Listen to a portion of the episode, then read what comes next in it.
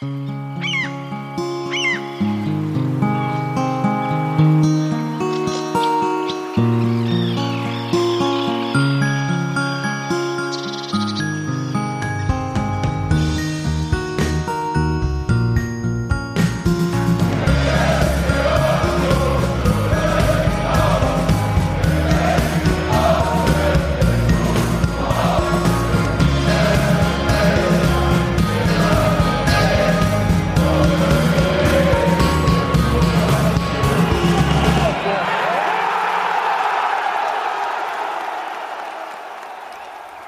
Einen wunderschönen guten Abend zum Textilvergehen Podcast unter der Woche, was sowohl für euch Hörerinnen und Hörer überraschend ist, als auch für uns. Denn eigentlich war ja alles total anders geplant. Aber bevor ich die Geschichte erzähle, wie es dazu kommt, dass wir an einem Donnerstag aufnehmen, der fast dafür reserviert ist, dass die alte Podcasterei aufnimmt, um am Freitag eine Episode vor dem Spieltag zu veröffentlichen, möchte ich äh, unsere Gäste begrüßen. Und ich sage erstmal Hallo ins Studio Oberschöneweide. Hallo Nadine.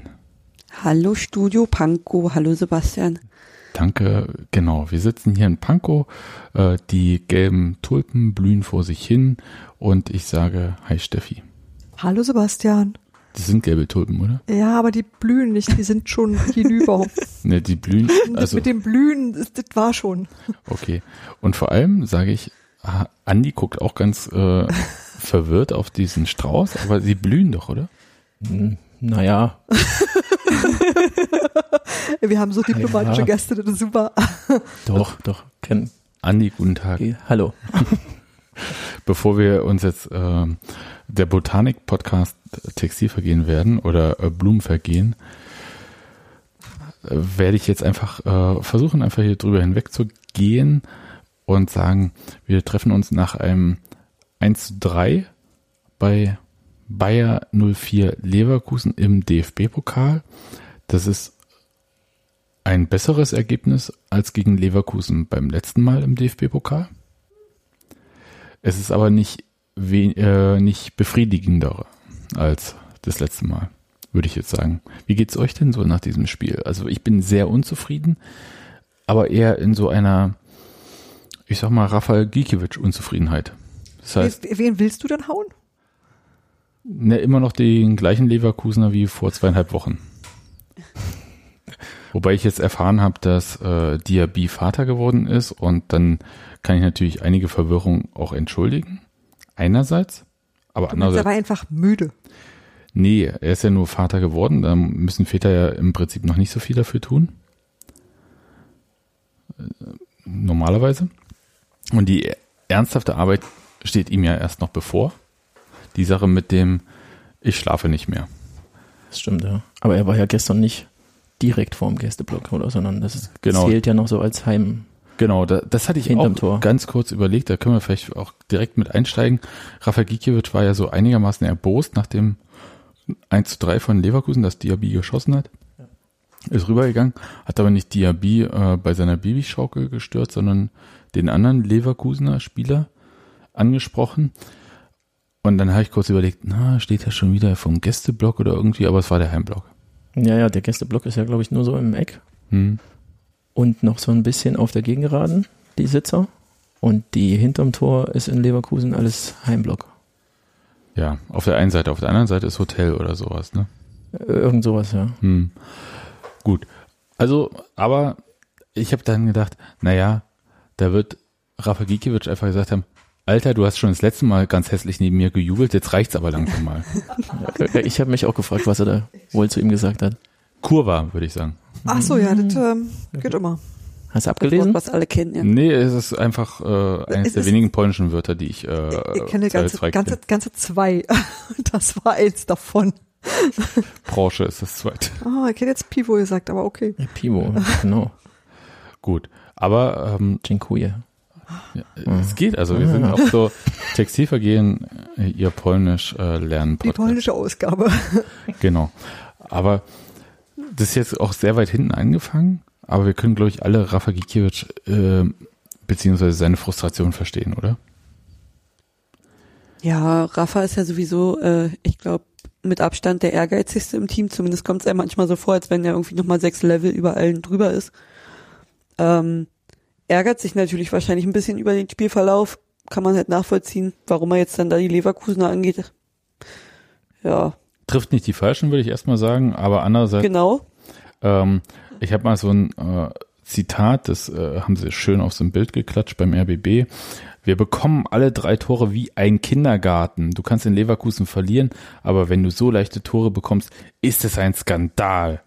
Und bei Skandal denke ich ja immer an diesen Spieler von Ulm, ich glaube Janusz Gora hieß der, ähm, als es irgendwie sechs, Gelb, äh, sechs äh, Platzverweise gab gegen im Spiel gegen Hansa Rostock, der vom Platz rannte und einfach nur ins Mikro brüllte, Skandal! Aber ähm, ich empfand das, die Tore zwar als leicht, also jetzt fangen wir wirklich ganz von hinten an, aber ich empfand sie gar nicht so als skandalös in dem Sinne, wie er das jetzt dargestellt Nee, hat. für mich war das einfach so die Folge, die, ähm, also das war die Lücke, die Christopher Lenz hinterlassen hat. Einerseits. Ja. Also äh, der hatte ja in der 70., 71. Minute eine gelb-rote Karte kassiert für ein ja, klares Foul. Ja. Da Ja. kann man leider nicht drum rumreden. War er zu spät. Ja. Und ähm, das war, glaube ich, auch eine zwingende gelbe Karte. Also auch da, äh, ich kann nicht immer ans Fingerspitzengefühl des Schiedsrichters appellieren. Mhm. Oh, oh, oh. Ich glaube, die, ja, also in, in der Wiederholung dachte ich dann auch, ja, also entweder gibt er ihm die gelbe wegen des Fouls, äh, was schon ausreicht, oder halt im Zweifel halt als taktisches Foul. Ja, also eins von beiden. Ja, also es ja. war auf jeden Fall nicht zu diskutieren. Nadine, hast du eine andere Meinung dazu? Nee, absolut nicht.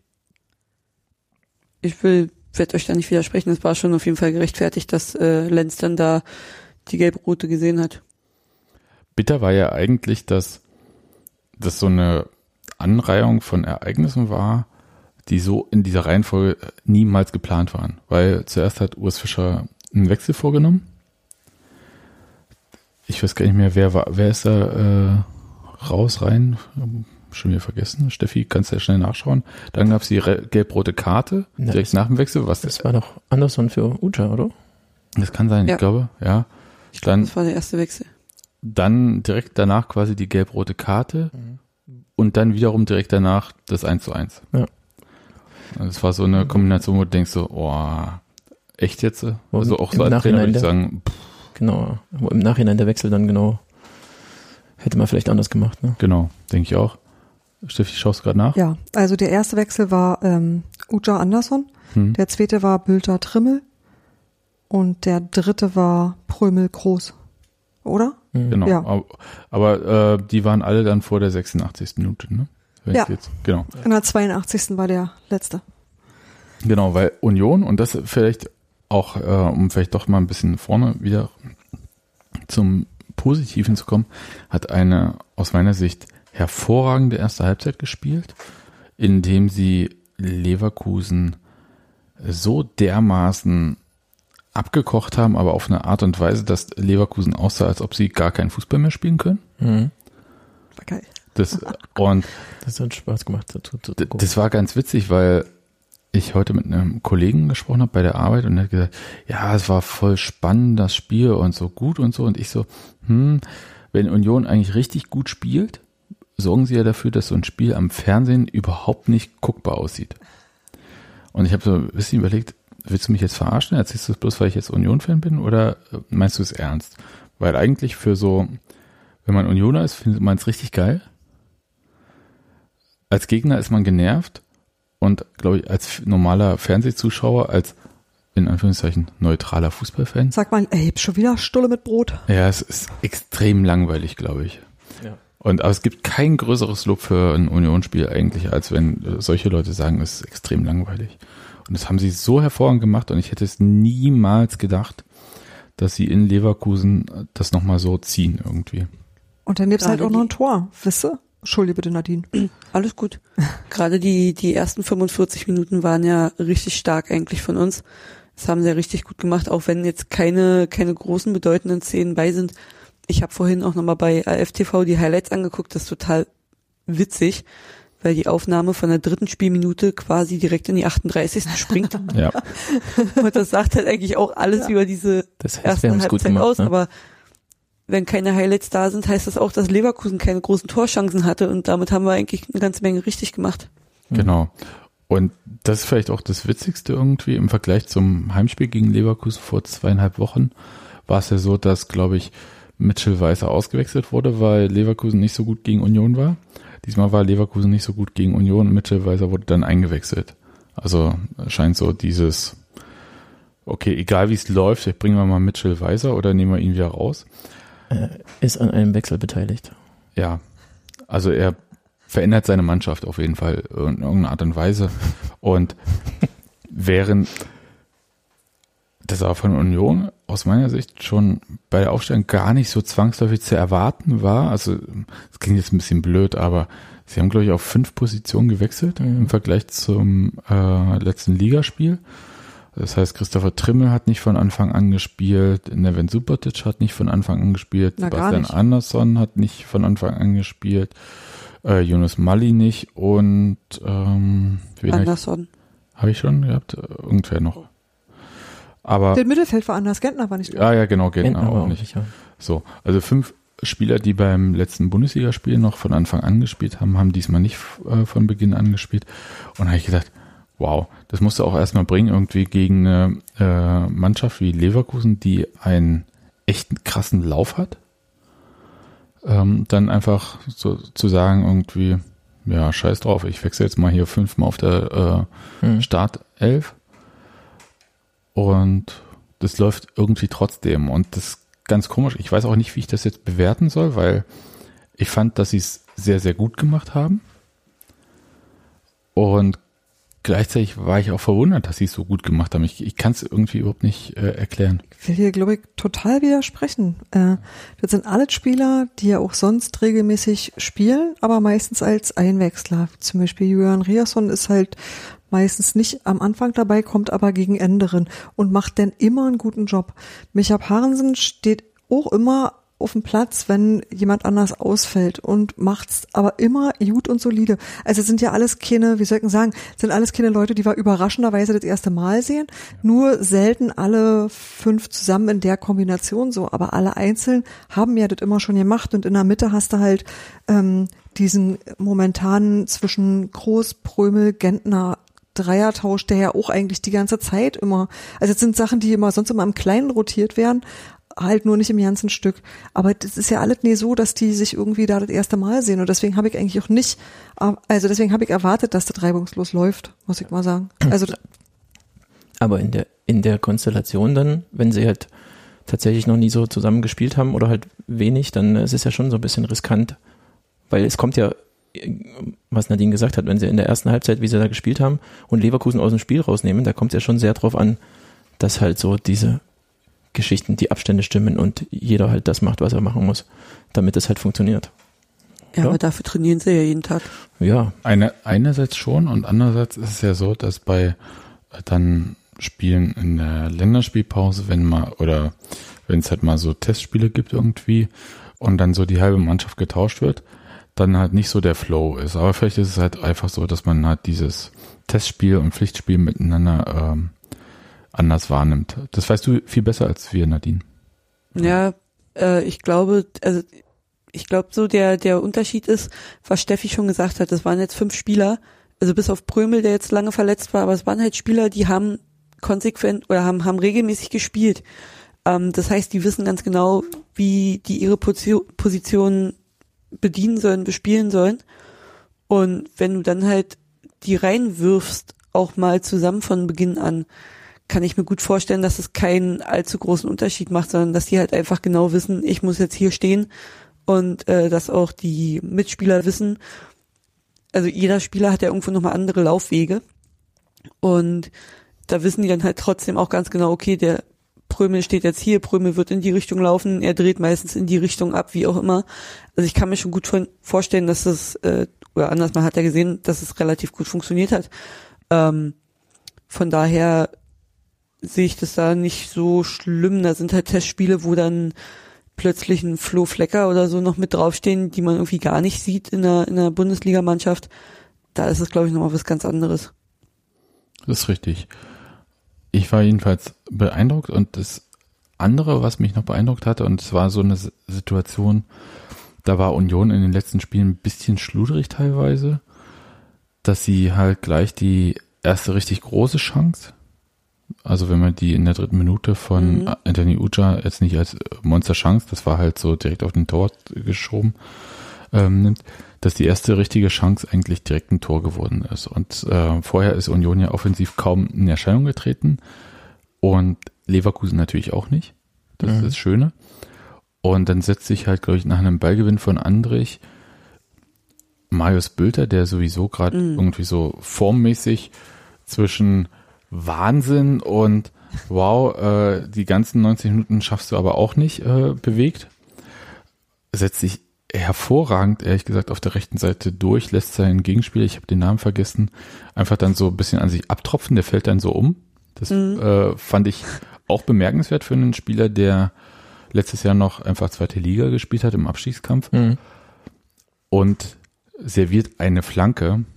Ja, der wollte vorbei halt, Ein ne? Traum, ey, die will man heiraten. Ja, oder? Ja. Diese Flanke Ja. war Och, einfach auch göttlich. Und wie lange stand eigentlich Markus Ingwarzen da in der Luft? Das ist ja auch mit Schwerkraft gar nicht mehr zu erklären. Also das ist ja äh, wirklich, Der ist halt sehr Der war im leicht. Musical. ja eben, Der, der war im Musical, der wurde am Seil hochgezogen. das, das war doch unglaublich, oder? Ich äh, auch äh, ähm, Jonathan Tah hat ja auch so ein bisschen ungläubig dann so zurückgeguckt und dann wollte er noch in den Zweikampf gehen, aber da kam ja schon Uja quasi angeflogen, so wie in der West Side Story oder so. Ja. Der hat die schöne Flanke kommen sehen und sich gefreut. Das war echt, es war ein richtig, richtig geiles Tor. Und das Komische war, dass ich schon beim Lauf von Bülter, wo, in dem Moment, wo er den Ball reinflankt, dachte ich mir schon, das ist ein Tor. Und sowas hat man bei Union Mhm. eigentlich nie. Da sagt man sich, Tor ist es erst, wenn der Ball drinnen ist, so. das ist immer alles möglich. Aber es war so, ja, fast schon perfekt, sage ich jetzt mal. Weil es wirklich ein 1A aufgepasst von Andrich, da den Ball abgefangen und schickt dann halt Bülter einfach schnell los. Traumhaft. Ja, es war also wirklich fantastisch. Stimmt, ja. Also, und ohne das jetzt irgendwie schmälern zu wollen, äh, aber natürlich, wenn er frei ist zum Flanken, dann, das können die halt schon, ne?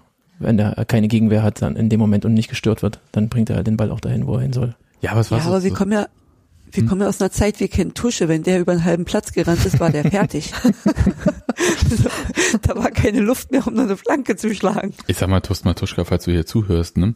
Nadine hat das nicht mehr so richtig in Erinnerung, du warst natürlich immer fit. Tusche hat sich immer im Kreis gedreht. Wir haben dich alle lieb. Eben.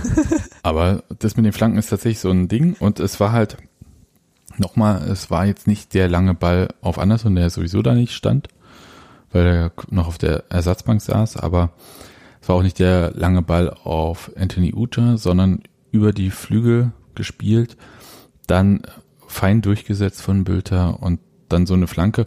Und ich habe einfach die ganze Zeit nicht kapiert, was Jonathan Tah eigentlich da gemacht hat, weil wo ist er da erstmal lang gelaufen? Und ehe er sich zu seinem Gegenspieler orientiert hatte, war der halt quasi ja, wie gesagt, schon an den Seilen hochgezogen worden und dann ähm, beim Kopfball. Das war tatsächlich ein Fehler und ich glaube, Tar wurde auch zur Halbzeit ausgewechselt. Das war auch eine komische Situation, glaube ich. Ähm, Steffi guckt. ja, genau. Ich habe das einfach nicht mehr ganz so im Kopf. Ich, Ja, Tar wurde ausgewechselt, dafür kam dann Diaby. Diaby? Hm. Hm. Okay, hätte Tau auch noch ein bisschen länger spielen können aus meiner Sicht, aber der Trainer hat, glaube ich, schon dann auch alles richtig gemacht, hat Peter Bosch. Aber das war tatsächlich eine komische Orientierung auch als Verteidiger, muss Mhm. ich mal sagen, weil er hatte ja gar keinen weiteren direkten Gegenspieler da in dem Moment. Naja, er ist viel zu weit reingelaufen in den Strafraum. Also Genau. zum Torwart hin, ne? Ja, und wozu? Ja, da war ja schon einer. Eben.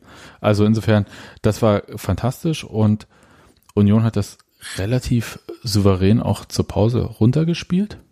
Mhm. Steffi, du nix zu wissen? Ja, nee, ich hab bis dahin dachte ich so, oh, womöglich wird hier alles gut heute. Genau. Da habe ich tatsächlich äh, gedacht so, wow, was war denn das für eine Halbzeit? Das ist ja unfassbar.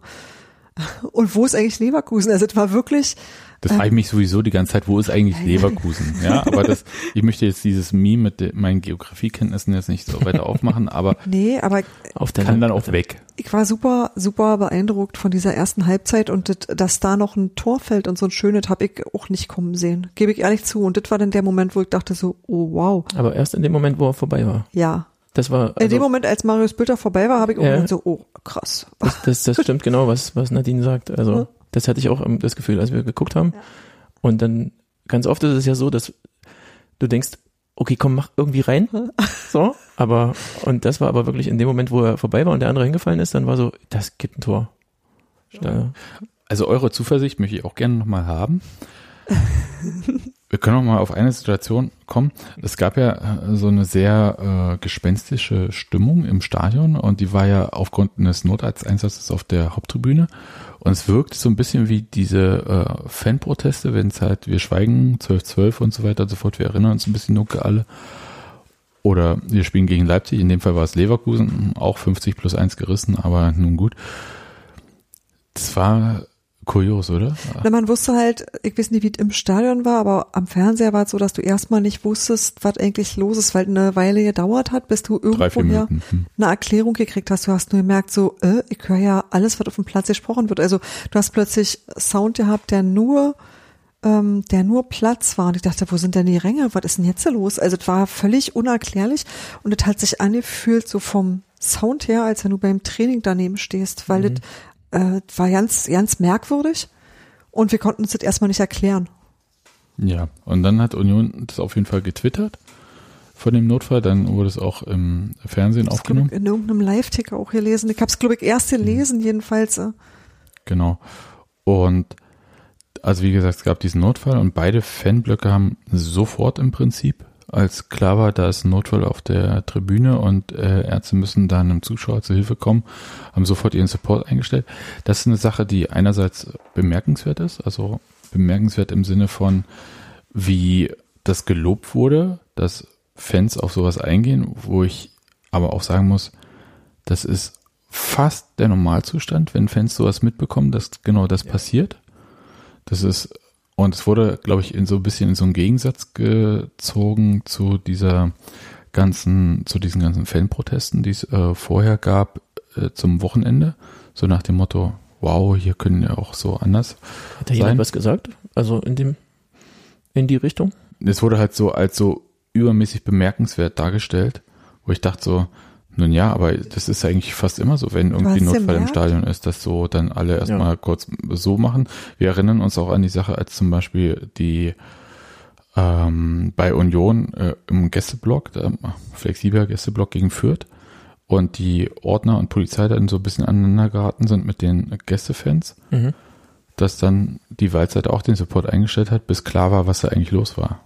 Und sowas ist eigentlich eher der Normalfall. Du hast ja gemerkt, dass alle, die berichtet haben, waren ein bisschen auf Krawall gebürstet. Die haben auch irgendwie ein bisschen gesucht und gescannt. Und ähm, dann fanden die das aus der, also nachdem jetzt zwei Wochen lang erzählt wurde, dass das alles nur Idioten, Chaoten und äh, weiß ich nicht, Eine Woche, naja, anderthalb. Ja, aber äh, also der Spaß hing ja schon eine Weile. Nachdem halt die Erzählweise jetzt war, Fußballfans sind alle, du weißt schon, äh, war das für die Leute völlig erstaunlich zu sehen, dass das ja ja nicht stimmt. Und deswegen mussten sie das schon irgendwie anmerken. Und äh, du hast gemerkt, dass die gerade ihre eigenen Erzählungen von vom letzten Wochenende nochmal überprüft haben. Das hast du, äh, also das hast du so den Kommentaren angehört. Ja. Aber In, insofern ist es erstmal richtig. Also das finde ich gut, dass man auch äh, die eigene äh, Sichtweise nochmal gegencheckt und sagt so, äh, sind vielleicht jetzt nicht alles Verbrecher und stinken nach Lulu oder so. Aber das, es war so ein bisschen, also da hat der Union jetzt vielleicht diesmal das Glück, dass sie am zweiten Tag des Pokal-Viertelfinales gespielt haben und nicht am ersten. Am ersten äh, Tag, als Bayern gegen Schalke gespielt hatte, gab es ja so, schon so eine Art, ähm, ich hätte beinahe gesagt, Todessehnsucht äh, nach Spielabbruch. Und jedes Banner, was irgendwie hochgehalten wurde, wurde vorgelesen im Ach so, Fernsehen. mhm. Und das hatte Schalke so ein bisschen auch angeheizt, dass sie gesagt haben, dass sie gleich beim ersten Banner runtergehen, egal welche Konsequenzen es haben würde. Und ich dachte so, na gut, ich meine, euer Aufsichtsratsvorsitzende sagt ja auch rassistische Sachen. Also ich meine, da kann man natürlich auch mal äh, auf Beleidigung sehr sensibel reagieren und auf Diskriminierung. Außer wenn es natürlich der eigene Aufsichtsratsvorsitzende ist. Aber dann passierte ja quasi gar nichts einerseits. Mhm. Und andererseits wurde Manuel Neuer als Hurensohn die ganze Zeit besungen. worauf Schalke eine sehr witzige ähm, Begründung hatte. Steffi, was war das? Das war situativ und situationsbezogen. Ja, da, das habe ich nicht verstanden, ehrlich gesagt. Kannst du das auch nochmal auch für normal Deutsch? War seine Mutter im Stadion? Nee, ich habe es auch nicht verstanden. Also, also naja, was, was bedeutet so, denn das eigentlich auf Deutsch, wenn man sowas sagt? Das weiß ich nicht, weil sowas sagen normale Menschen nicht. Weil nein, nein, nein, ich meine, nee, nee, ich meine situativ und situationsbezogen. Wie, was ist denn das für eine Ausrede? Also das kann ich ja natürlich. Ich naja. meine, was sage ich denn meinem Kind, wenn es auf dem Schulhof mhm. irgendeinem anderen Kind sagt, äh, du Hurensohn, Wichser oder wie auch immer, ähm, und dann sagt es, Papa, das war situativ und situationsbezogen. Sag ich, okay. Wenn das so was? ist, hättest du doch gleich gesagt, hättest du auch keinen Eintrag gekriegt. Naja, was? also ich sag mal so, ähm, habt ihr mitgekriegt, dass äh, Renate Künast und auch äh, ja. Susanne Schäbli, die haben sich ja gegen verschiedene Sachen gerichtlich zur Wehr gesetzt und relativ viele davon wurde sozusagen als müsst damit leben, weil mhm. es ist einer, es ist eine Kritik im Sachzusammenhang. Also da wurde darauf abgestellt, dass in einem bestimmten, naja, in einer bestimmten Diskussion das halt normal sei. Also in einem bestimmten, also sozusagen aus dem Rahmen heraus, in dem das gefallen ist, sei das einfach so gang und gäbe und da muss man damit klarkommen. Situativ. Ja. Ich glaube, und das letzten was unterscheidet das von einem Milliardär aus Hoffenheim? Ja, der ist halt nicht im Stadion, der weiß nicht, wie das da ist. Oder was weiß ich? Nee, der ist ja schon im Stadion. Ja, ich meine, der steht nein, ja teilweise am Spielfeld dran und wird beklatscht. Ganz ehrlich, es gibt keinen normalen Grund dafür, das anders zu behandeln. Also entweder alle oder keiner, weißt du? Also da gibt's eigentlich keine, es gibt keinen vernünftigen Grund, sowas zu machen. Es ist nur so, dass man das manchen Menschen zumutet und anderen nicht. Bei manchen Menschen sagt man, du bist halt Manuel Neuer, komm klar. Und dann sagt man, Dietmar Hopp ist ja auch schon ein ganz alter Mann. Das hatte wiederum ein Spieler gesagt, ich habe schon wieder vergessen, warte mal kurz. Wout äh, Weghorst. Genau, genau. Wout Weghorst hat gesagt, man muss ein bisschen Rücksicht nehmen, ist ja schon ein ganz alter Mann. Aber äh, auf Wout Weghorst lasse ich normalerweise nach dem Spiel gegen Union nicht so viel Gutes kommen, aber das war ein sehr witziger Satz. Oh ja. ja. das stimmt, ja. Aber äh, wir können ja dann auch so, also die Hysterie hatte sich dann so ein bisschen schon gelegt nach diesem ersten Pokalspieltag und deswegen war bei Union es nicht so, dass im Fernsehen jedes Banner vorgelesen wurde, wie noch bei Schalke gegen Bayern. Aber es gab schon so Hopp Hopp ähm, und der Verband folgt im Galopp oder so. Ja, hopp Hopp Hopp und der Verband folgt im Galopp. Haben Sie denn das große gestern vorgelesen bei dem Frankfurt-Spiel? Bei Frankfurt äh, wurde Frankfurt auf jeden Fall viel gezeigt, so dass man es mitlesen kann und das war schon ähm, Dietmar Haupt, äh, du Sohn, einer und dann war es ja kurz. Äh, da war dann nichts. Da war nichts. Moment gedauert. Und, und alle so, hui, hui, hui, hui, hui, hui. Mutter. genau. Das war schon, muss ich sagen. Und das sind, ehrlich gesagt, also wir, wir lachen da jetzt natürlich drüber, aber das war genau dieser Punkt, den ich ursprünglich eigentlich schon am letzten Wochenende erwartet hatte, hm, dass man das musstest du erst, also ich glaube, du, ne? ja, du musst erst einmal richtig klar machen, dass es hier wirklich um was geht und dass es nicht darum geht, wer den besten Witz macht, sondern dass es äh, durchaus darum geht, um auf ein Problem aufmerksam hm. zu machen. Und jetzt hat es, glaube ich, inzwischen jeder verstanden und jetzt geht's auch so. Das wäre vorige Woche noch nicht gegangen. Ja, das glaube ich auch, dass du da recht hast. Also mit dem Witz ist natürlich, äh, es soll ja nicht einfach nur witzig sein. Nein. Es soll ja auf einen Punkt aufmerksam machen. Natürlich. Und es ging ja auch gar nicht mehr so allein um die Person Dietmar Haupt, sondern es ging ja vor allem um die quasi ähm, Wiedereinführung von Kollektivstrafen ähm, durch den DFB, der sich da halt so ein bisschen jetzt auch irgendwie geäußert hat und versucht hat irgendwie zu sagen, hm, naja, das ist ja eigentlich, haben wir sie nicht wieder eingeführt, weil die Strafe ist ja von vor unserer äh, vor unserem Aussetzen als Bewährungsstrafe gewesen und wir können dann jetzt, also da sind wir, sind uns quasi die Hände gebunden und überhaupt und so weiter und so fort. Die haben sich ganz schön gewunden alle und da, da, ich will bloß ein bisschen darauf äh, zurückkommen, weil wir das ja schon im letzten Podcast und im vorletzten Podcast ein bisschen ausführlicher hatten, dass man halt so ein bisschen diesen Kontext hat. Das heißt, es wurde weiter protestiert, aber mit anderen Mitteln. Ja da du gerade einmal Luft holst, darf ich diese günstige Gelegenheit nutzen. Ja. Also, wir haben nämlich, ähm, um nochmal auf den Gikiewicz von Jans am Anfang zurückzukommen, Antek hat uns geschrieben, ähm, dass äh, Rafa hinterher erzählt hat, was da los war. Es war so, dass er die Hand noch am Ball hatte, als ähm, Alario den weggekickt hat. Das heißt, die sind sich tatsächlich ins Header gekommen. Der hat gar nicht äh, den äh, Diaby gemeint, sondern der hatte, der hatte mit seinem unmittelbaren Gegenspieler einfach äh, tatsächlich eine ne Aktion und äh, fand das nicht so gut. Wann hat er denn weggekickt? Beim 3-1 oder was? Na, muss so, Ja, also, danach, oder? Ja, der hat dann, ja, muss so gewesen sein. Hm? Also, das, na wohl, aber Diaby stand da vor ihm, hat den Ball gestreichelt an Gikiewicz vorbei und dann ins Tor. Hm, na gut. Aber habe ich vielleicht jetzt auch nicht ganz so auf dem Schirm. Vielleicht als er im Tor ich lag hab dann. die, so. ich hab ja. diese, aber jedenfalls hat er jedenfalls ja nicht das, das Problem an und für sich mit, ähm, Diaby gehabt. genau. Hatte doch nicht so ein Elefantengedächtnis wie ich. Ja, aber es war dann jedenfalls ja keine, also das war ja keine Auseinandersetzung in dem Sinne, sondern es ging einfach darum, Alter.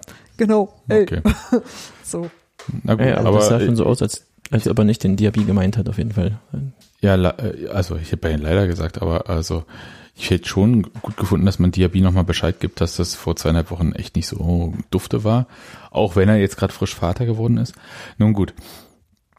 Naja, aber ja, ich glaube, haben die auch nicht bestimmt schon gemacht, oder? Also ich meine, das hat er schon. In, der Ka äh, in den Wenn Katakomben haben sie Ja, und wenn er es da nicht kapiert hat nach dem Spiel, dann äh, nützt es wahrscheinlich auch nichts mehr. Vielleicht ist es auch eine richtige Herangehensweise zu sagen, bringt sowieso nichts. Ich, fand ja spannend, also wahrscheinlich, oder weiß ich nicht, ob wir noch darauf kommen, auf die anderen Tore, aber dass der nach dem 1-1, Hm? der Bellarabi, ist ja auch wieder in die Ecke, Hm? in die Richtung unterwegs gewesen. Und dann, wenn man es dann nochmal in der Wiederholung an, also oder als ich es in der Wiederholung gesehen habe, dann macht er, läuft eigentlich im ersten Moment direkt auf den Union-Block zu. Und dann hat man das Gefühl gehabt, er überlegt sich gerade, äh, nee, mache ich nicht nochmal und ist noch so ein bisschen mehr in Richtung Gegengerade Beim abgebogen. letzten Mal gab es zu viel Bier, ne? Ja, Ja, hatte Angst, dass wieder ein Becher kommt. Hm. Ja, vielleicht besser so. Bellarabi. Auch. Ja, aber dass die in Leverkusen noch nicht so helle sind, das hat ja auch Kai Havertz nach dem Spiel unter Beweis gestellt. Wie denn? Beziehungsweise, naja, okay, es hat nicht, hat nicht viel mit helle sein zu tun, aber der war ähm, danach irgendwie nach dem Spiel am Mikrofon und wurde darauf angesprochen, dass es im Stadion halt komplett ruhig war, weil ja der Support eingestellt wurde. Und da hat er gesagt, naja, wir dachten, es wäre so ruhig, weil wir so schlecht spielen. Wow. oh, Wo ich, also ein bisschen tut er mir ja fast leid. Kann den Ja, da jemand mal rausholen? Das ist ja wirklich ein sehr, sehr guter Spieler. Der hat es überhaupt nicht verdient, irgendwie in so ein, na egal. Auch, da zu spielen, ja, aber, aber wo man sich so denkt, so, Alter, also davon mal abgesehen, ja gut, aber wenn er das nicht mehr, also der Union-Block supportet doch trotzdem, wir haben ja nichts mit dem Leverkusen-Spiel zu tun, wir sagen ja nicht, oh nee, ihr spielt, sche- äh, ihr Das- spielt scheiße, nee, pff, machen Ja, wir auch vielleicht nicht. Aber, aber für die Spieler ist es ja auch nicht erkennbar. Also nachdem die jetzt letztes Wochenende gelernt haben, wie Spielunterbrechungen hergestellt werden, also die können ja, also du, du weißt einfach nicht, was um dich herum passiert und was da gerade los ist. Und dann kriegst du entweder irgendwann eine Info oder halt nicht. Also das ist schon, das ist bestimmt merkwürdig. Also noch viel merkwürdiger als sowieso schon. Aber nach dem letzten Wochenende waren die, glaube ich, haben sie auch gedacht so, hm, ja, was jetzt schon wieder? irgendwas ist da Ja. immer, ne? Ja. wenn, wenn man wohlwollend ist, dann hat man, kann man ihm vielleicht zugestehen, dass er irgendwie äh, zu beschäftigt war mit dem Spiel und nicht nachgedacht hat darüber oder so. Aber weil Das hoffe ich eben, mal. was Nadine sagt, irgendwie, äh, wenn, es wäre ja nicht ruhig, wenn sie so schlecht spielen würden, dann würden ja die Unioner umso lauter schreien, oder? Und das waren sie ja auch. Also Ja. laut waren sie ja dann auch, als es wieder losging. Und, sind die Jungs einfach krummer gewöhnt, wer weiß. War aber auch sonst keiner im Stadion, außer uns. Nee, ist, ist richtig, es war, äh, das, das war übrigens ein Tweet vom ersten FC Union, den ich auch durch, also einerseits schadenfroh, andererseits auch befremdlich fand, als sie um die 80. Mit- Minute herum Mhm. beim Stand von 1 zu 1 twitterten, hier offizielle Zuschauerzahl, 18.000 schlag mich tot. Und dann so, warum wurde nochmal so gelost? Natürlich wäre bei einem Heimspiel von Union wären halt 22.000 Zuschauer gewesen. Aber es ist jetzt nicht, also erstmal, es ist jetzt nicht wahnsinnig viel mehr als 18.000 Zuschauer. Und das fand ich so ein bisschen, hm, muss man das jetzt machen? Andererseits habe ich es auch total verstanden, weil ich gesagt habe, ich will verdammt nochmal endlich wieder ein Pokalheimspiel haben. Mhm. Also, Ja, und, man und die scheinen es ja nicht zu schätzen zu wissen da in Leverkusen. eben, das ist halt das Problem, du fährst da auf den Mittwoch hin, englische Woche, und dann Pokalviertelfinale, wo wir hier komplett freidrehen und sagen, wie geil ist das denn? Ja, haben wir Da kommst 20 du Jahre halt nicht gehabt. Genau. Und in Leverkusen Ja, interessiert dich einfach keine Dann Sau. kommst du halt nach Leverkusen und das ist halt wie Dortmund erste Runde und du denkst dir so, ja, ist in der Tat wahnsinnig ernüchternd und macht auch wirklich keinen Spaß. Und dann dazu, was, also das zu sagen, was man meint, ohne jemand auf die Füße zu treten, ist praktisch auch nicht Ist möglich. ganz schwierig, aber du hast schon recht, glaube ich, wenn du sagst, äh, Leverkusen an sich ist ja auch schon ernüchternd.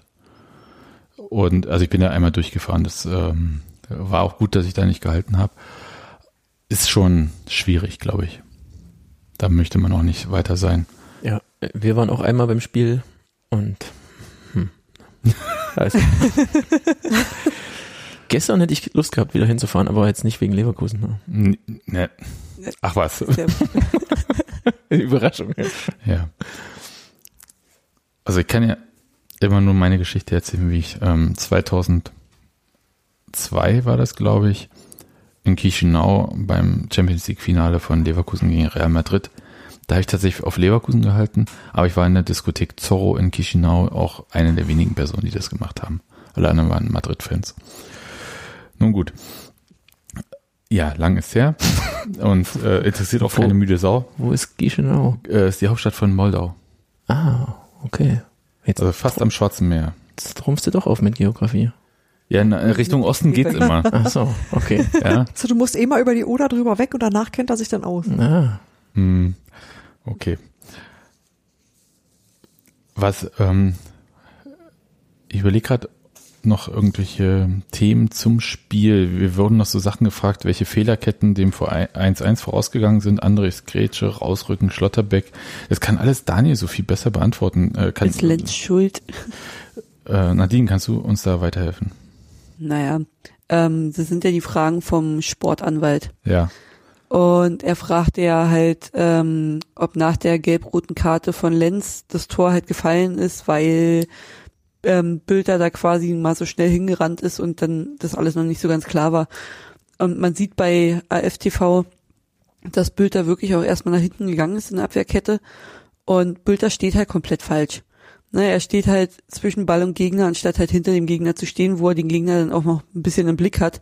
Weil gerade wenn du nicht oft in der Abwehr spielst, dann musst du schon gucken, wo dein Gegenspieler ist, damit du halt schneller reagieren kannst. Und das macht er halt nicht und damit rennt ihm der Gegner halt im Rücken weg. Und äh, ich weiß nicht, ob er dann direkt auch zum Schuss kam oder ob er den nochmal aufgelegt hat. Aber auf jeden Fall war es natürlich nicht optimal gelöst. Ähm, ich weiß auch nicht, warum nicht Andrich da nach hinten gerutscht ist erstmal, weil meiner Meinung nach hat Andrich auch schon mal hinten ausgeholfen im, im Laufe des Spiels so. Also ist halt wahrscheinlich wirklich durch die, durch die Aktion an sich, dass gerade keine Ordnung da war, Fischer vielleicht noch nichts reinrufen konnte oder so, ist das halt echt richtig blöd gelaufen mit dem 1-1. Und danach war ja sowieso so ein bisschen Unsicherheit drin im Spiel. Und Dann, wurde ja dann halt auch nicht besser, ja. und dann wurde noch gefragt, was macht Trimbo da beim 2 zu 1? Ich habe es nicht ganz auf dem Ja. Schirm, weil ich da an irgendeine Präsentation gebaut habe. Das ist eine sehr gute Frage, was er da gemacht hat. Die Ecke kommt von Leverkusen rein und zwei Leute stehen am, war das Aranguis, der das zweite Hm, gemacht hat? ja. Ja. ne? Zwei Leute stehen dran. Einer steht hinter ihm und Trimbo steht vor dem Spieler quasi. Aber Der geht ja Blick, gar nicht richtig zum Kopfball, ne? Nee, mit Blick zum Spieler, er hat ja gar nicht auf den Ball geguckt. Und Fischer hat jetzt auch im, irgendwo habe ich es jetzt vorhin noch gehört oder gelesen, da hat Fischer auch gesagt, äh, Trimmel weiß selber, was er da falsch gemacht hat und äh, keine Ahnung, ne? Er hat sich halt entschieden, das so zu machen und war halt auf jeden Fall falsch, das weiß er selber. Wahrscheinlich wollte, also hat Trimmel nicht damit gerechnet, dass der Ball auf den kleinen Aranguis kommt und dass der dann auch noch ein Kopfballtor macht. Ja, beim nächsten Mal bitte wieder Blick zum Ball bei der Ecke. Ja. Also meinst du, der hätte eher, also hat versucht, Arangis äh, zu stellen, so dass der mit dem Fuß nicht äh, zum Ball kommt? Also Ja, das heißt, irgendwie- äh, zu blocken im Zweifelsfall, falls er zum Schuss kommt? Ich habe absolut, also wirklich, ich habe absolut keine Ahnung, was Trimmel da geritten hat, aber wahrsch- wahrscheinlich waren es irgendwie so Sachen beobachten, wo er hinläuft, äh, schneller reagieren können, weil er nicht damit gerechnet hat, dass die Ecke wirklich dahin kommt. Das wäre jetzt das Einzige, was ich mir vorstellen kann, weil ansonsten, wie gesagt, hätte er ja richtig rumgestanden, hätte der ihn dreimal weggebolzt, den Ball, und dann wäre das nicht so weit gekommen. Er, er hat auch ziemlich überrascht ausgeschaut, fand ich. Also Ja. geguckt in dem Moment, als der Ball dann wirklich auf den Kopf gefallen ist von dem Arangis. Ja, Ja. das, ich Aber- glaube, wir alle waren auch überrascht dann. Ja. Weil das ist jetzt nicht der größte Spieler bei Leverkusen. Ja, aber an der Stelle im Strafraum Ja, der ist ja gar kann nicht schon mal eine Ecke hinkommen, oder? Ja, ist Also, richtig, aber der ist ja gar nicht richtig hochgegangen Ja, zum Kopfball, sondern der äh, ist ja quasi von seinem Kopf und dann hat er den halt so lang als Eck äh, weggeköpft. Was mich ein bisschen gewurmt hatte, war eigentlich an der Situation, dass Leverkusen war unglaublich stark in der zweiten Halbzeit, hat Union wahnsinnig auch schon vor der gelb-roten Karte eigentlich in die eigene Hälfte gedrückt. Es gab sehr wenig Entlastung. Es gab, glaube ich, die erste richtige Torchance kurz vor der gelb-roten Karte für Union. Ja. Und dann hält man trotzdem irgendwie bis zur 86. Minute das eigentlich ganz gut durch und dann kommt halt so eine, sorry, scheiß Standardsituation. Alle Gegner von Union werden sagen, ja, ja, eat your own do- dog food, ja. Also ich meine, Union macht sowas ja auch gerne mal rein. Ah, das hat mich ein bisschen genervt. Also nicht, gar nicht so das 3-1 Diaby, den ich nun wirklich, ähm, da ich ein paar kleinere Vorurteile nach dem letzten Spiel, äh, Heimspiel, aber das hat mich gar nicht so sehr genervt wie dieses 2 zu 1, weil ich dachte so, Ja. Mann, von allen scheiß Leverkusener Möglichkeiten war das die, die eigentlich am besten zu verteidigen war. Ja. Ja. Ich habe jetzt gerade ich habe jetzt gerade nochmal geguckt, eine Trimmel kam ja zwölf Minuten vor dem 2 zu 1 auf den Platz. Und das war halt auch noch so eine Frage oder eine Aussage, dass man, dass man wohl gesehen hat, äh, dass Trimmel nicht der beste Einwechselspieler ist. Kann halt natürlich auch sein, allerdings nach zwölf Minuten sollte er dann auch ins Spiel gefunden haben, eigentlich schon. Und wie gesagt, die Situation war nun wirklich ein kompletter Stellungsfehler von Trimmel. Eben, also das, das würde ich auch nicht gelten lassen. Und auch überhaupt diese Einwechselspielernummer, da kannst du jetzt natürlich sagen, Fiebrich, du hast keine Ahnung, weil du hast nie Fußball gespielt. Ja. Das stimmt. Mach Habe ich ich auch. Habe ich auch nicht. Aber, Ich sag's dir auch so. aber ich finde ja schon, so eine Standardsituation, selbst wenn ich da frisch reinkomme, da weiß man doch, was man zu tun hat. Ja, das, das eigentlich schon. Aber das Ding ist ja wirklich, wenn du, wenn du eingewechselt, eingewechselt wirst, ist das was ganz anderes, als wenn du im Laufe der Zeit mit dem Spiel mitwächst sozusagen. Weil du kommst dann halt in ein funktionierendes Spiel rein, musst dich da schnell zurechtfinden. Das liegt nicht jedem. Mir zum Beispiel lag das auch nie. Hm. Ja, ja. Der muss, der muss jetzt mal so hinnehmen. Ich, ich Ja. nehme das auch so hin, weil ich habe diese Erfahrung nicht. Ich höre nur davon und ja, dann ist das halt so. Also Trimmel einfach immer von Beginn an und Genau. so weiter und so fort. Naja, er war ja schon, er war ja schon drin. Also das haben wir ja. Er war ja schon ein paar Minuten drin. Also ich glaube, das ist einfach, Ein Stellungsfehler. ja, äh, kann er sich wahrscheinlich selber nicht richtig erklären, was er da sich gedacht hat. Eben. Auf einer Skala so von 1, hm, Hauptsache Klassenerhalt, bis 10, verdammte, ich wollte äh, noch ein Auswärtsspiel hier in Berlin haben. Ähm, wie blöd fandet ihr das Ausscheiden jetzt in Leverkusen? Hm, ich, irgendwie die, ach so, jetzt habe ich es verstanden. Ah, eine 5.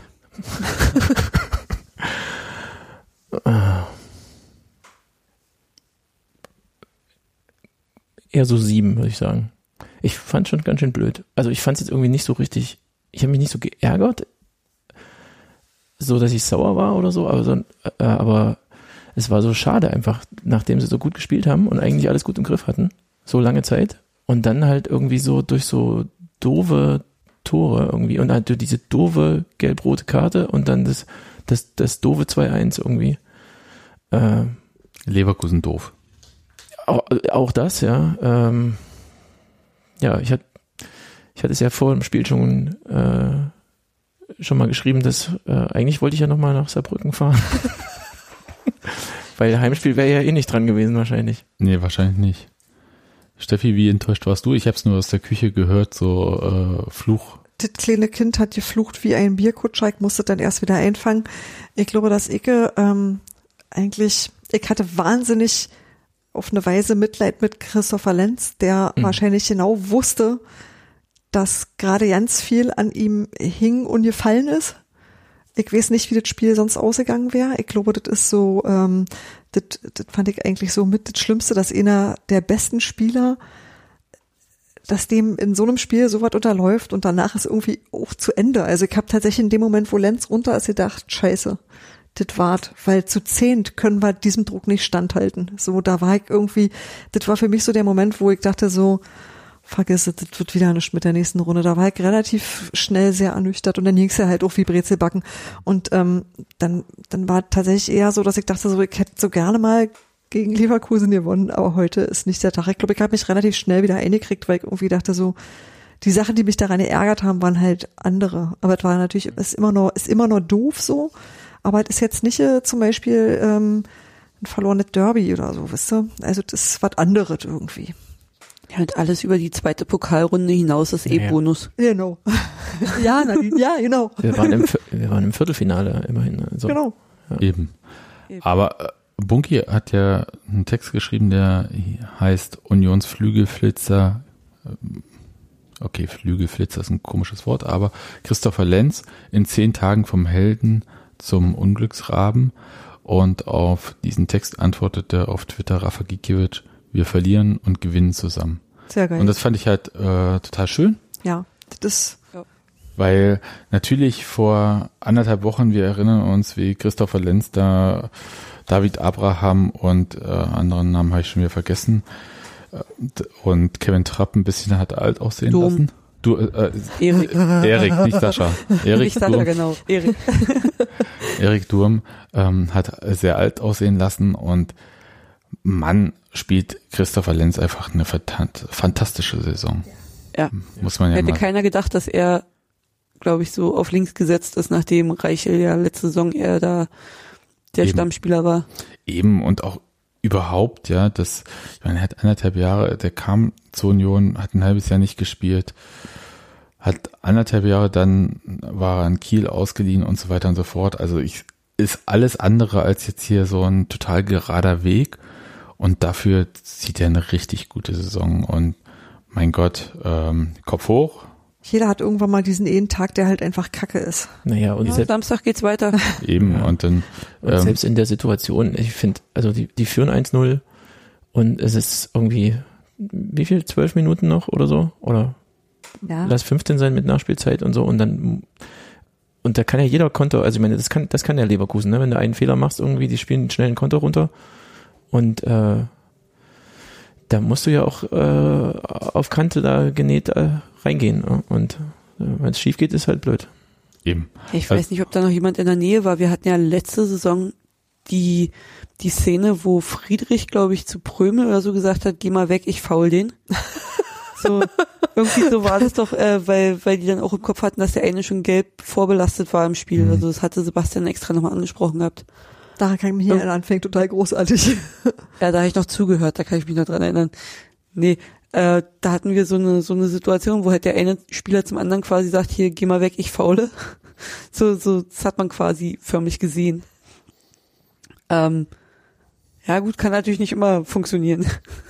Nee, aber äh, auch das überstehen wir. Schade. Also ich hätte auch äh, gerne äh, so ein Halbfinale mal wieder erlebt. Ja.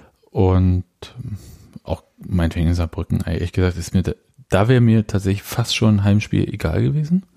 Weil ich sage, so Halbfinale ist schon, also nach dem Viertelfinale wird's halt so richtig Ja, ja, aber kitzlig, ne? Nach, Also, nach München willst du auch nicht. Also Saarbrücken okay, aber ja, gibt ja noch Frankfurt. ja, das wäre Wäre ja, okay. Das, wär diesmal auch kein Montagsspiel gewesen. ja, genau.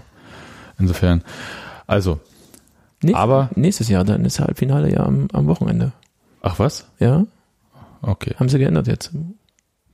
Finde ich interessant und gut und äh, wahrscheinlich sind dann andere Bundesligaspiele am Dienstag bis Donnerstag oder so, Ja. Das, das könnte sein. weil wir haben ja alle immer keine Zeit. Gut, aber Union hat dieses Spiel verloren dann am Ende. Ist auch okay. Ich glaube, äh, nach der zweiten Halbzeit durchaus auch verdient verloren, auch Ja. wenn es unglücklich war.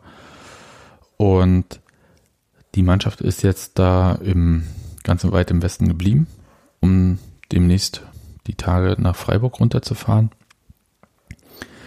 Und das ist das Einzige, wo ich sage so, bin jetzt nicht ganz so der Mensch für lustige, ausgedachte Serien. Aber nachdem wir jetzt dreimal gegen Leverkusen diese Saison verloren haben, Mhm. finde ich, dass es auf jeden Fall an der Zeit ist, dreimal die Saison gegen Freiburg Gegen zu gewinnen. Ja. Und hoffe das einfach, dass vielleicht Christian Gentner mal wieder, äh, das hat ja in Freiburg schon mal gut geklappt, äh, an Tor schießt, dass Christian Streich immer noch keine Idee gefunden hat, wie man gegen eine sehr, gegen den man aggressive Union-Mannschaft spielt. Und mal schauen. Ja, Weil also, dieser Sieg wäre, glaube ich, so aus meiner Sicht, also sollte es in Freiburg klappen, ich drück, äh, klopfe hier mal ein bisschen auf Holz, dann kann man, glaube ich, relativ entspannt in die Spiele gegen Bayern und Hertha gehen.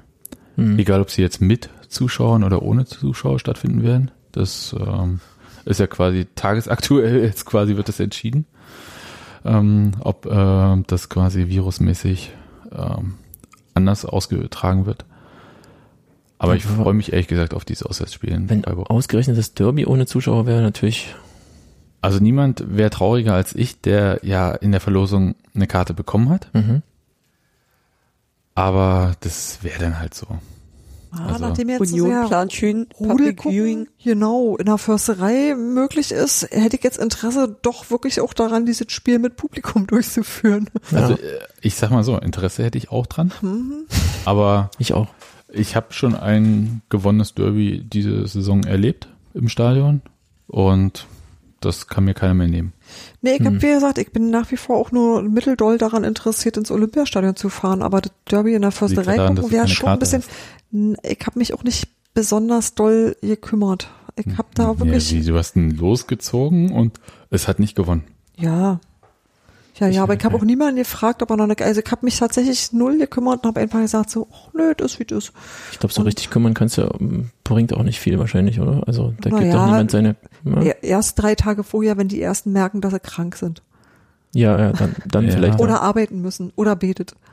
Ja, aber wenn sie Fieber haben, dann wäre ich ein bisschen vorsichtig, ob ich die Karte nochmal nehme. Hm. Aber äh, okay, Man gut. kann die per E-Mail schicken. Das, äh, nee, es sind ja die Auswärtskarten, die kannst du nicht so schicken. Ach Das so, ist mir nicht- Das sind echte, ja. Ah, ah, verstehe. Muss mir ja nicht ins Gesicht touchen, nachdem ich die Karte in der Hand hatte. Okay, Nadine, äh, äh, vielleicht gibt's auch noch demnächst von der DFL gibt's ja immer ganz viele hilfreiche Hinweise, auch noch Hinweise, wie man ähm, quasi Coronavirus sicher ähm, Fußballtickets übergibt. Kartenübergabe. so in irgendeiner Schleuse oder so. Virenfrei. Unterm Türschlitz. Ja, Ja, die halten sich ja Kannst schon so ein bisschen. wie an der Kasse, schiebst erst die Karte durch und dann das Geld. genau.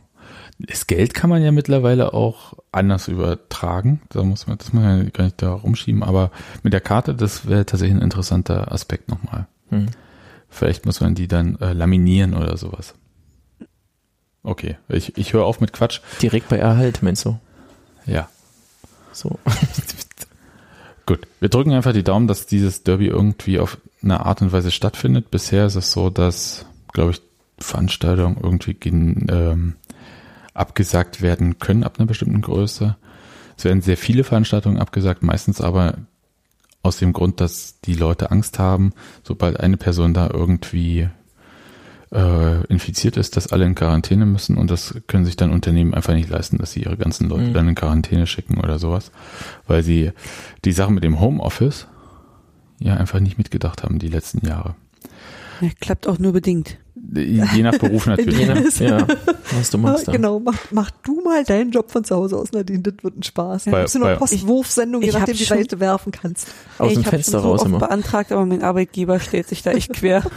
Ja, bei uns gab es jetzt eine Dienstanweisung, dass wir alle immer unsere Computer mit nach Hause nehmen sollen. Ja, bei euch auch? Mhm. Ja. Ja, haben sie bei uns auch heute gesagt. Bei einer Ja. Freundin haben sie auch Kurzarbeit äh, gegen Coronavirus, wo ich meinte, geil, wenn ihr nur zwei Stunden im Büro seid, überträgt sich der nicht oder wie? Hm, Ach, verdammt, ey, ich meine, die guten Ideen erzählst du jetzt erst. Damit immer nur einer da ist gleichzeitig, oder wie?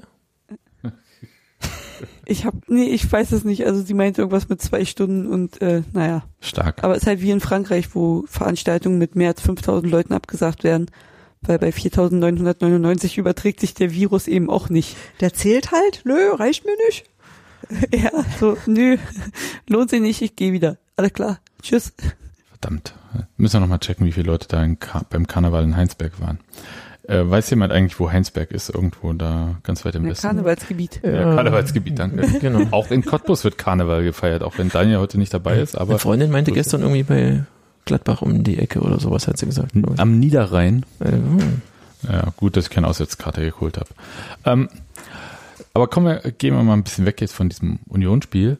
Der Normalerweise hätten wir uns einen totalen Lenz, sorry für den Wortwitz, gemacht äh, an diesem Donnerstag Oh. und äh, gar keinen Podcast aufgenommen. Hatten äh, nämlich Andi dich als Gast am Montag eingeplant nach dem äh, Heimspiel gegen Wolfsburg.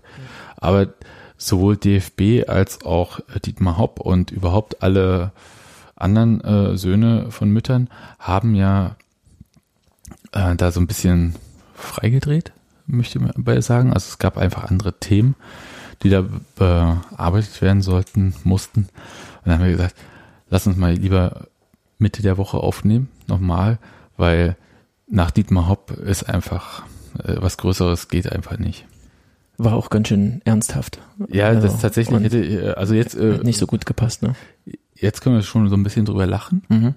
weil auch ähm, sowohl Zweitliga-Clubs lustige Fragen gestellt haben, ob jetzt dieser Drei-Stufen-Plan, also an die DFL gerichtet, ob dieser Drei-Stufen-Plan jetzt nur für Dietmar Hopp in Frage kommt oder auch für sexistische, rassistische und sonst wie diskriminierende Beleidigungen, wo er bisher gar nicht in Frage gekommen ist, obwohl er dafür ja etabliert wurde. Mhm. Was ich eine wunderbar, wirklich, äh, da hab ich gedacht, okay, jetzt äh, einmal Popcorn her, das möchte ich einfach sehen, wie der DFB und die DFL diese Fragen beantworten. Ich glaube, die DFL hat es einfach weitergeleitet. Wer, wer hat DFB gestellt? Ich habe gar äh, Fürth hatte diese Fürth, Fragen okay. an das, ähm, an ähm, die DFL ist so ein bisschen zweigeteilt im Moment, also in Zweitliga und Erstliga äh, Clubs, die sich teilweise äh, getrennt voneinander treffen und hatte dann halt an, glaube ich, das Präsidium der Zweitligavereine dann geschickt. Mhm. Und St. Pauli hatte dann noch ein paar mehr Fragen noch dazu. Und es war wirklich sehr, sehr viel Gold, muss ich sagen. Also wer das nochmal nachlesen möchte, bei der Sportschau sind, äh, ist ein Großteil der Fragen dokumentiert. Und ehrlich gesagt, all diese Fragen dokumentieren genau das, was wir uns eigentlich in dem Podcast nach dem Spiel auch gefragt haben. Was darf man denn jetzt eigentlich sagen noch? Mhm. Und äh, was ist denn jetzt irgendwie, ist es jetzt eine Lex Hop? Der DFB sagt auf keinen Fall, aber andererseits, mm, ja, äh, haben sie dann auch zugegeben, dass äh, zum Beispiel diese erste Stufe, Das erste die sie gezündet Banner, haben, dass es ja auch äh, eine Fehlinterpretation des Schiedsrichters gewesen sei, der sei übersensibilisiert worden. Durch wen? Das haben sie natürlich nicht gesagt. Wir vermuten natürlich, dass es der DFB war, der die ja geschult hatte. Und vielleicht war es auch einfach keine gute Idee, das alles auf die Schiedsrichter abzuwälzen. Mhm. Und da gab es ja andere Vorfälle auch noch. Äh, ich glaube, Duisburg haben sie auch noch den Reim, glaube ich, mitgenannt, ähm, wo auch nur lustig gereimt wurde und dann wurde auch gleich das Spiel unterbrochen dafür. Also das war tatsächlich äh, schwierig und eigentlich wollten wir mit dir, Andi, über Tore für Nevin sprechen. Und das ist, äh, können wir jetzt einfach mal ein bisschen machen. Aber zuallererst, bevor wir über Tore für Nevin sprechen, ist natürlich die erste Frage, Andi, was bist du eigentlich für ein Unioner? Wahrscheinlich gar keiner, glaube ich. Andi ist der beste Unioner der Welt. Der hat nämlich Käsekuchen gebacken und mitgebracht. Das ist richtig. Schön. Nadine, äh, wir essen hier Zur, für dich mit. zur Kompensation. Ja, Wäre blöd, Ähm. wenn er den stehen lässt, wenn ich das nächste Mal da bin. Hm. Das kommt drauf an, wenn du morgen kommst, könntest du Glück haben. Und nach Arbeit. krieg ich hin. Andi, Hm, ich habe gerade überlegt, ob ich sagen soll, dann muss ich nochmal herkommen. Und wenn Nadine da ist. gerne. Ähm, ja, gute Frage.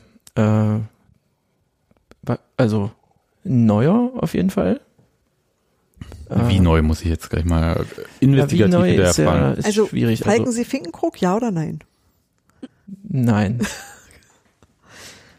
ähm, naja, wir wohnen ja nicht so weit weg vom, von der alten Försterei, ne? Und äh, waren da natürlich auch schon, also vor dieser Saison auch schon ein paar Mal. Ähm, lustigerweise auch bei so wichtigen Sachen wie zum Beispiel dem, dem Protest gegen Leipzig damals. Also, wobei das da eher, also das war eher welche, Zufall, von, das- welche von den vielen Protesten vor fünf Jahren? ja, genau, mit den Mhm. äh, Plastiktüten. genau. Da war mein Sohn sogar äh, Einlaufkind bei dem Spiel. Und äh, das war eigentlich auch so ein bisschen der Grund, warum, also äh, war natürlich ge ge gerne zur Union gegangen, aber das war dann ein bisschen der Anlass da mit seiner Mannschaft. Äh, ja, auf jeden Fall äh, war ich schon öfter da im Stadion, also vor dieser Saison und äh, mochte das auch immer sehr gern und mochte den Verein, aber das Herz ist halt äh, schlägt halt dann doch für die für die Schwarz-Gelben. Und mit Schwarz-Gelb ist sagen, dass du nicht Dresden meinst. ich wollte Nee, gerade sagen, ist nicht Dynamo Dresden, ja, genau. gemeint. so, Äh, du bewegst dich hier halt, wichtig. beim Namen nennen, ja. du, du bewegst dich ja hier in Ostdeutschland, deswegen muss man das halt schon Ja, mal äh, recht, ja. Dresden als das Bayern München von Ostdeutschland. Sagt man nicht mehr, glaube ich, aber ähm, da, also für Borussia Nee, ja, Dortmund genau. und das wahrscheinlich äh, seit äh, den 90ern oder so wahrscheinlich. Nein, nein, nee, nee, Noch nicht. früher? Nee, gar nicht. Äh, äh, auch noch nicht so äh, super lange. Also das war so, ähm, ja, ich weiß nicht, jetzt würde ich wahrscheinlich sagen, da war ich noch gar nicht so Fan, wie ich das jetzt verstehe, sondern äh, habe halt gerne Fußball geguckt, gab auch Zeiten, wo ich irgendwie gar nicht so viel Fußball geguckt habe. Und, äh, und dann hat sich das so ein bisschen, ähm, weiß nicht, Kloppo immer sehr gern gemocht, auch schon bei Mainz. Und dann ist er zu Dortmund gewechselt und dann haben die plötzlich so einen Fußball gespielt, den man, wo man Spaß hatte beim Anschauen. Und dann kam irgendwie mein Sohn dazu, der äh, immer gerne im Garten kicken wollte, also so vier, fünf war. Und ich glaube, so ein bisschen ist meine Theorie, dass er das von mir aufgeschnappt hat, dass ich Dortmund gut fand und wir uns dann so gegenseitig reingesteigert haben. Also der, er wollte dann unbedingt ein Trikot und hat immer zu mir gemeint, Papa, du brauchst auch ein Trikot. Und dann habe ich immer gesagt, Quatsch, ich brauche doch kein Trikot. Und äh, hat sich aber schnell geändert dann. Also wir waren dann ähm, das erste Mal hier in Berlin, also im Olympiastadion, BVB gucken und dann äh, in Wolfsburg. Ähm, Ihr habt euch so langsam angenähert. ja, äh, in Wolfsburg sage ich deswegen dazu, weil das so, äh, das war auch das Spiel, wo das eigentlich mit Nevin losging, so ein bisschen für uns Mhm. zumindest. Also, weil das war das Spiel, wo, als er den Kreuzbandriss hatte. Hm. Und, und dann das erste Mal, äh, und dann war immer Dortmund so weit weg, dann war so, naja, da kannst du ja nicht hinfahren, also wegen Fußballspiel irgendwie. Stellt sich Und- raus, kann man wirklich nicht. Wenn sie, wenn sie die, wenn sie die eigenen Ultras dann aufhalten, ist es blöd, ja. Dann äh, macht es keinen Spaß, das stimmt. Aber ähm, doch kann man eigentlich ganz gut. Also muss ich dir dann widersprechen. Also haben wir dann festgestellt, wenn man da mit dem Zug hinfährt, das, das geht eigentlich äh, prima. Und da waren wir dann jedenfalls äh, irgendwann mal das erste Mal und ab da war es, glaube ich, alles ähm, rum dann irgendwie. Also bisher quasi äh, gar nicht, äh, weil ich kenne ganz, ganz viele Leute, die so für Dortmund äh, umgefallen sind in Mhm. der Zeit, als erstens in Berlin das mit dem Fußball ein bisschen finster aussah in den 90ern und Dortmund gleichzeitig halt so 95, 96 äh, Meisterschaft, äh, 97 Champions League Sieg und so weiter und so fort. Nee, da, da war ich noch, also äh, wüsste ich jetzt nicht, in welchem Jahr ich jetzt irgendwie gen- wenig Fußball geguckt hat oder hab, aber so, aber das ist jetzt eigentlich so ab dem 13, 14 erst sowas. Also äh, auch noch relativ neu. Aber das ist dann bei euch nicht so, dass du mit deinem Sohn, sondern schon eher so, dass dein Sohn mit dir ins Stadion gegangen ist. Mhm. Wie ist das? Na, dass, ähm, dass eigentlich der, der sich zuerst dafür interessiert hat, dein Kind war. Och. Nö, Hat sich so ein bisschen so auch- angehört. Nee, er wollte, naja, er hat so dieses, dieses, äh, ich, ich weiß nicht, wir haben uns irgendwie, glaube ich, so gegenseitig ein bisschen reingesteigert in diesem, äh, wir müssen da mal hin irgendwie so auf die, also, aber Dortmund mochten wir beide halt sehr gern. Ich würde halt jetzt, fällt es mir so ein bisschen schwer da zu sagen, dass damals war ich Dortmund-Fan, weil da, da haben wir am- Fernsehen geguckt und natürlich haben wir, wollten wir, dass Dortmund gewinnt und aber es war jetzt nicht so, also jetzt aus jetziger Sicht, so oft wie ich jetzt ins Stadion gehe, äh, ist das irgendwie, hört sich das komisch an, wenn ich jetzt sage, ich war da Fan irgendwie. Also kommt mir schwer über die Lippen so ein bisschen. Ähm, ja, aber also der, der war eigentlich von Anfang an schon mit dabei und halt natürlich nicht immer, weil da hat er auch Schule dann und, und kann nicht immer mit, aber die äh, beide Kinder fahren total gern mit äh, und äh, die äh, wo, wobei die Mila jetzt gerade am äh, schon sehr stark Union infiziert ist mittlerweile. Also Gutes Mädchen. Ja, das ist, man kann sich halt dem Zauber auch nicht entziehen Nee, in das diesem stimmt, Stadion.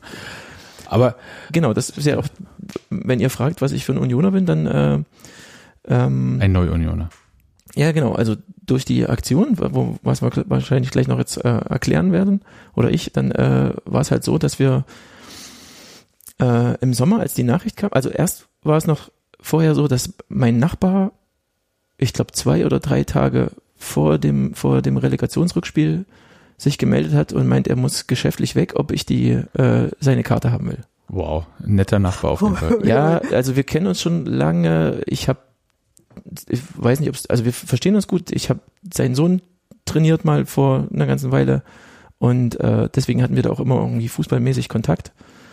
Und ich war aber auch erst überrascht, dass er mich jetzt fragt und dachte erst im ersten Moment, naja, eigentlich kann ich da nicht hingehen, da muss ja, also dann nehme ich irgendwie einem echten Unioner sozusagen den, den Platz weg.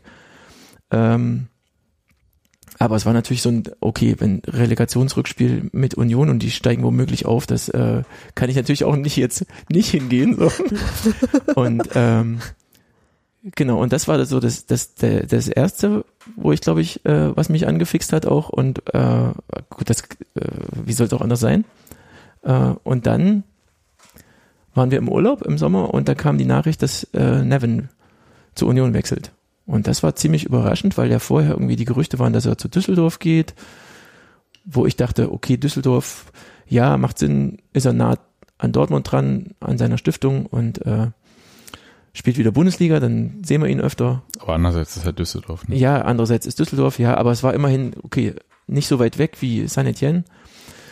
Ähm, ja, jedenfalls kam dann die Nachricht und dann war irgendwie gleich klar, okay, äh, wir, die Aktion müssen wir jetzt irgendwie die Unioner auch einladen äh, dazu. Und ähm, und dann war das natürlich alles so, dann muss ich natürlich auch ins Stadion gehen, um da unsere Kärtchen zu verteilen und äh, das Banner aufzuhängen möglichst. Und äh, ja, na, so haben wir uns eigentlich kennengelernt, Andi, weil äh, ja, du ähm, hast erzählt halt, dass du dich für die Devon Supported Stiftung engagierst. Das hast du zunächst im Kontext von Dortmund gemacht und das heißt, die genau. ganze Aktion heißt Tore für Neven. Und ähm, du hast dir dann überlegt, dass du das mit nach, nach Köpenick nehmen willst, wenn Neven Supported da spielt und du hast halt gefragt, ob ich weiß, wie man diese Banner für Tore für Neven ins Stadion kriegt und was man da machen muss. Und da habe ich, glaube ich, erstmal auch ein ganz dumme Gesicht gemacht, weil ich dachte so, oh, ich hatte auch noch nie eine Zaunfahne. Und mhm. du hast es denn am Anfang gehabt, da wo die Ecke Nord ist, ne, auf der Haupttribüne. Ja, genau. Die haben, ähm, das war eine ganz witzige Geschichte, fand ich, weil, äh, und aber auch im Nachhinein gesehen so, äh, bisschen so, naja, typisch Union könnt ihr wahrscheinlich nicht hören irgendwie so, ne? Aber Och, doch, man gewöhnt sich okay. dran. Nee, äh, schon okay. Ähm, ich hatte, naja, ich weiß nicht, aber wir sollen vielleicht von vorne erzählen, oder? Und nicht so durch, durcheinander. Nee, erzähl. Ich hatte, ich hatte, irgendwann hatten wir die Idee im Laufe der Aktion, oder war die Frage so, was kann man jetzt noch mehr machen, um noch mehr Leuten, damit es noch mehr Leute mitkriegen und mehr Leute mitmachen hoffentlich. Und dann haben wir äh, habe ich so, ein, so eine Visitenkarte im Prinzip äh, gebastelt und da ein Design gemacht, äh, was mich sogar überraschenderweise mir selber ganz gut gefallen hat, weil normalerweise kann ich das nicht und, und so eine Webseite dazu gebaut und ähm, und die hatten wir und dann, als es jetzt mit Union losging, war okay, dann brauchen wir natürlich auch so Kärtchen äh, für Union, ne, mit dem Union-Logo. Also die Visitenkarte ist so also das ist so ein Visitenkartenformat und da ist halt das Stiftungslogo drauf von der Nevin Supported Stiftung und halt der Name, also Tore für Nevin und auf der rechten Seite ist halt bei den BVB-Versionen halt das BVB-Logo und hinten ist so ein kleiner Text, der das erklären soll. Und dann habe ich mich hingesetzt und dachte, okay, mache ich das jetzt halt, färbt das Gelb in Rot und mache das Union-Logo drauf und festgestellt so, ähm, nee, das Union-Logo ist, hat irgendwie dann doch andere ein anderes Format. Ja, es, ja, es ist, ist so ein rund. bisschen, genau, es ist speziell, so ein bisschen sperrig und äh, so wie wir alle. Genau, das danke und äh, und da saß ich vor dem Computer und dachte mir, hm, wie ähm, kriege ich nicht hin und dann habe ich mir irgendwie was ausgedacht und dann tatsächlich Steffi gefragt, weil wir irgendwie schon vorher im Kontakt waren und dachte mir, naja gut, ich frage mal die Unioner, was die, ob man das so machen kann und Steffi meinte dann zu mir, naja, nee, dann frag doch mal da am besten beim Verein nach. Und dann dachte ich mir, ja gut, aber beim Verein, äh, wie soll ich denn da rankommen? Weil ähm, das ist halt tatsächlich dann, da merkt man dann auch wirklich den Größenunterschied. Ne? Also das bei, bei Dortmund habe ich auch schon, äh, bin ich mit, mit dem Verein, mit dem, mit der, gibt so eine Abteilung, die Soziales, äh, solche Sachen machen, mit denen habe ich auch schon geemailt. Aber es ist halt doch nochmal ein Unterschied. Und ähm, ja, und dann habe ich bei ähm, dem Ross nachgefragt, der hatte irgendwie auch von der Aktion mitgekriegt, gleich, also der englische Twitter-Account, den macht er ja. Mhm. Und der hat gemeint, ja, ich leite das mal weiter. Und dann dachte ich mir, äh, okay. Und dann kam am nächsten Tag auch gleich eine Info her und meinte, ja, nee, ja, die Grafikabteilung meint so die Abstandsflächen und das ist nicht so ganz, äh, soll ich mal anders machen. Und dann dachte ich, ja, pf, äh, aber ich habe keine Idee. Also wie, wie bin ja nur auch kein Grafiker. Naja, jedenfalls hat es damit geendet, dass äh, ich eine Woche später, glaube ich, bei, ähm, bei Matze im Büro saß. Und weil der dann mir geschrieben hatte, ja, komm mal vorbei, er hat eine Idee. Und der hat mir dann erstmal da, also das über dem Zeughaus, ne, in den Containern. Also du saßt direkt bei den Grafikern von Union. Ja, ja, die genau. Äh, also genau, muss dazu sagen, der Matze ist der, der, der Grafiker bei Union, der hat mir dann geschrieben, äh, komm mal vorbei. Ähm, und dann bin ich dahin, hat mir erstmal alles gezeigt, wie es da aussieht und den, den Im Balkon. Container. Ja, den Container, den Balkon, der da dann Richtung Stadion ist und äh, hatte dann auch eine gute Idee. Ja, und dann bin ich da wieder raus und hatte halt quasi das Design dann, oder halt die, die, Ein vom Verein approvedes Design. Genau. Also und das war so ein bisschen so, äh, ja, cool. Also Christian ist mir auch gleich noch über den Weg gelaufen und wusste schon Bescheid, äh, als ich meinen Namen gesagt habe und die Tore für Nevin sagte, ja, ja, ich weiß, das finden wir gut. Äh. Und es war alles so ein bisschen so, wow, was, was passiert? also, Jetzt müssen wir mal kurz, nachdem wir diese ganze Geschichte erzählt haben, oder du vor allem, ähm, erstmal erklären, erst, äh, was ist überhaupt Tore für Nevin und äh, was hat's mit dieser Nevin Subotic Stiftung auf sich? Also Nevin Subotic erklärt immer sehr viel, aber jetzt mal in deinen Worten, wie bist du dazu gekommen, äh, zu dieser Aktion Tore für Nevin? mhm. Erstmal die Stiftung oder Nö, erstmal, wie du zur Aktion gekommen bist und dann die Stiftung. Na, zur Aktion gekommen bin, sind wir, bin ich eigentlich so ein bisschen aus der Not raus, weil ich, ähm, also wir haben, wie gesagt, angefangen hat es so ein bisschen äh, mit dem Spiel in Wolfsburg. Nevin hatte sich verletzt.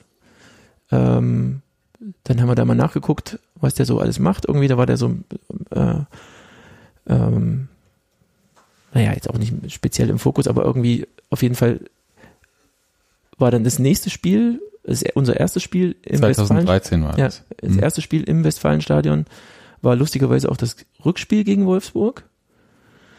Und dann haben wir auf irgendeiner Zugfahrt äh, mal den Film über seine Verletzung geschaut.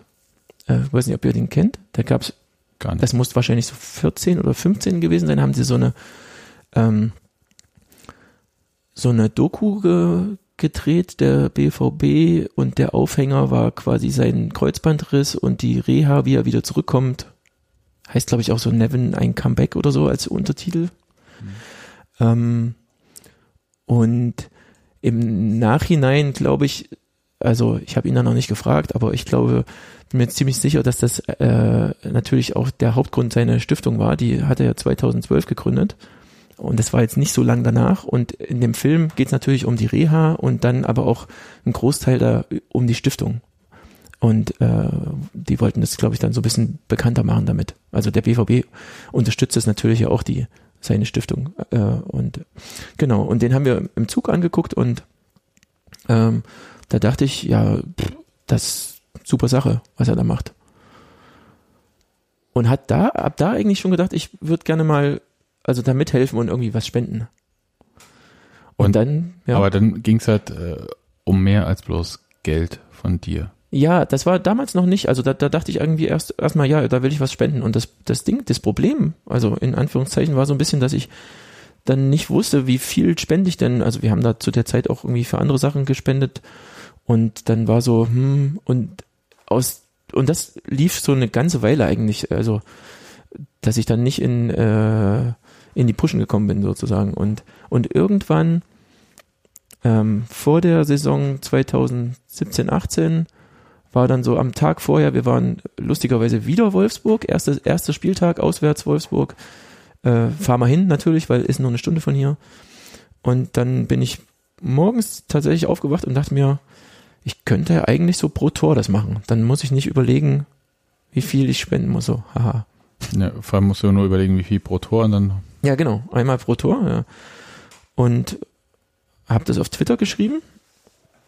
Und so ging das los. Und dann haben sich irgendwie äh, der BVB hat es irgendwie mitgekriegt und äh, retweetet oder geliked oder ich weiß gar nicht mehr genau. Und dann haben irgendwie gleich, weiß ich nicht, 15, 20, 30 Leute irgendwie sich gemeldet und gesagt, ja, super Idee, machen wir mit.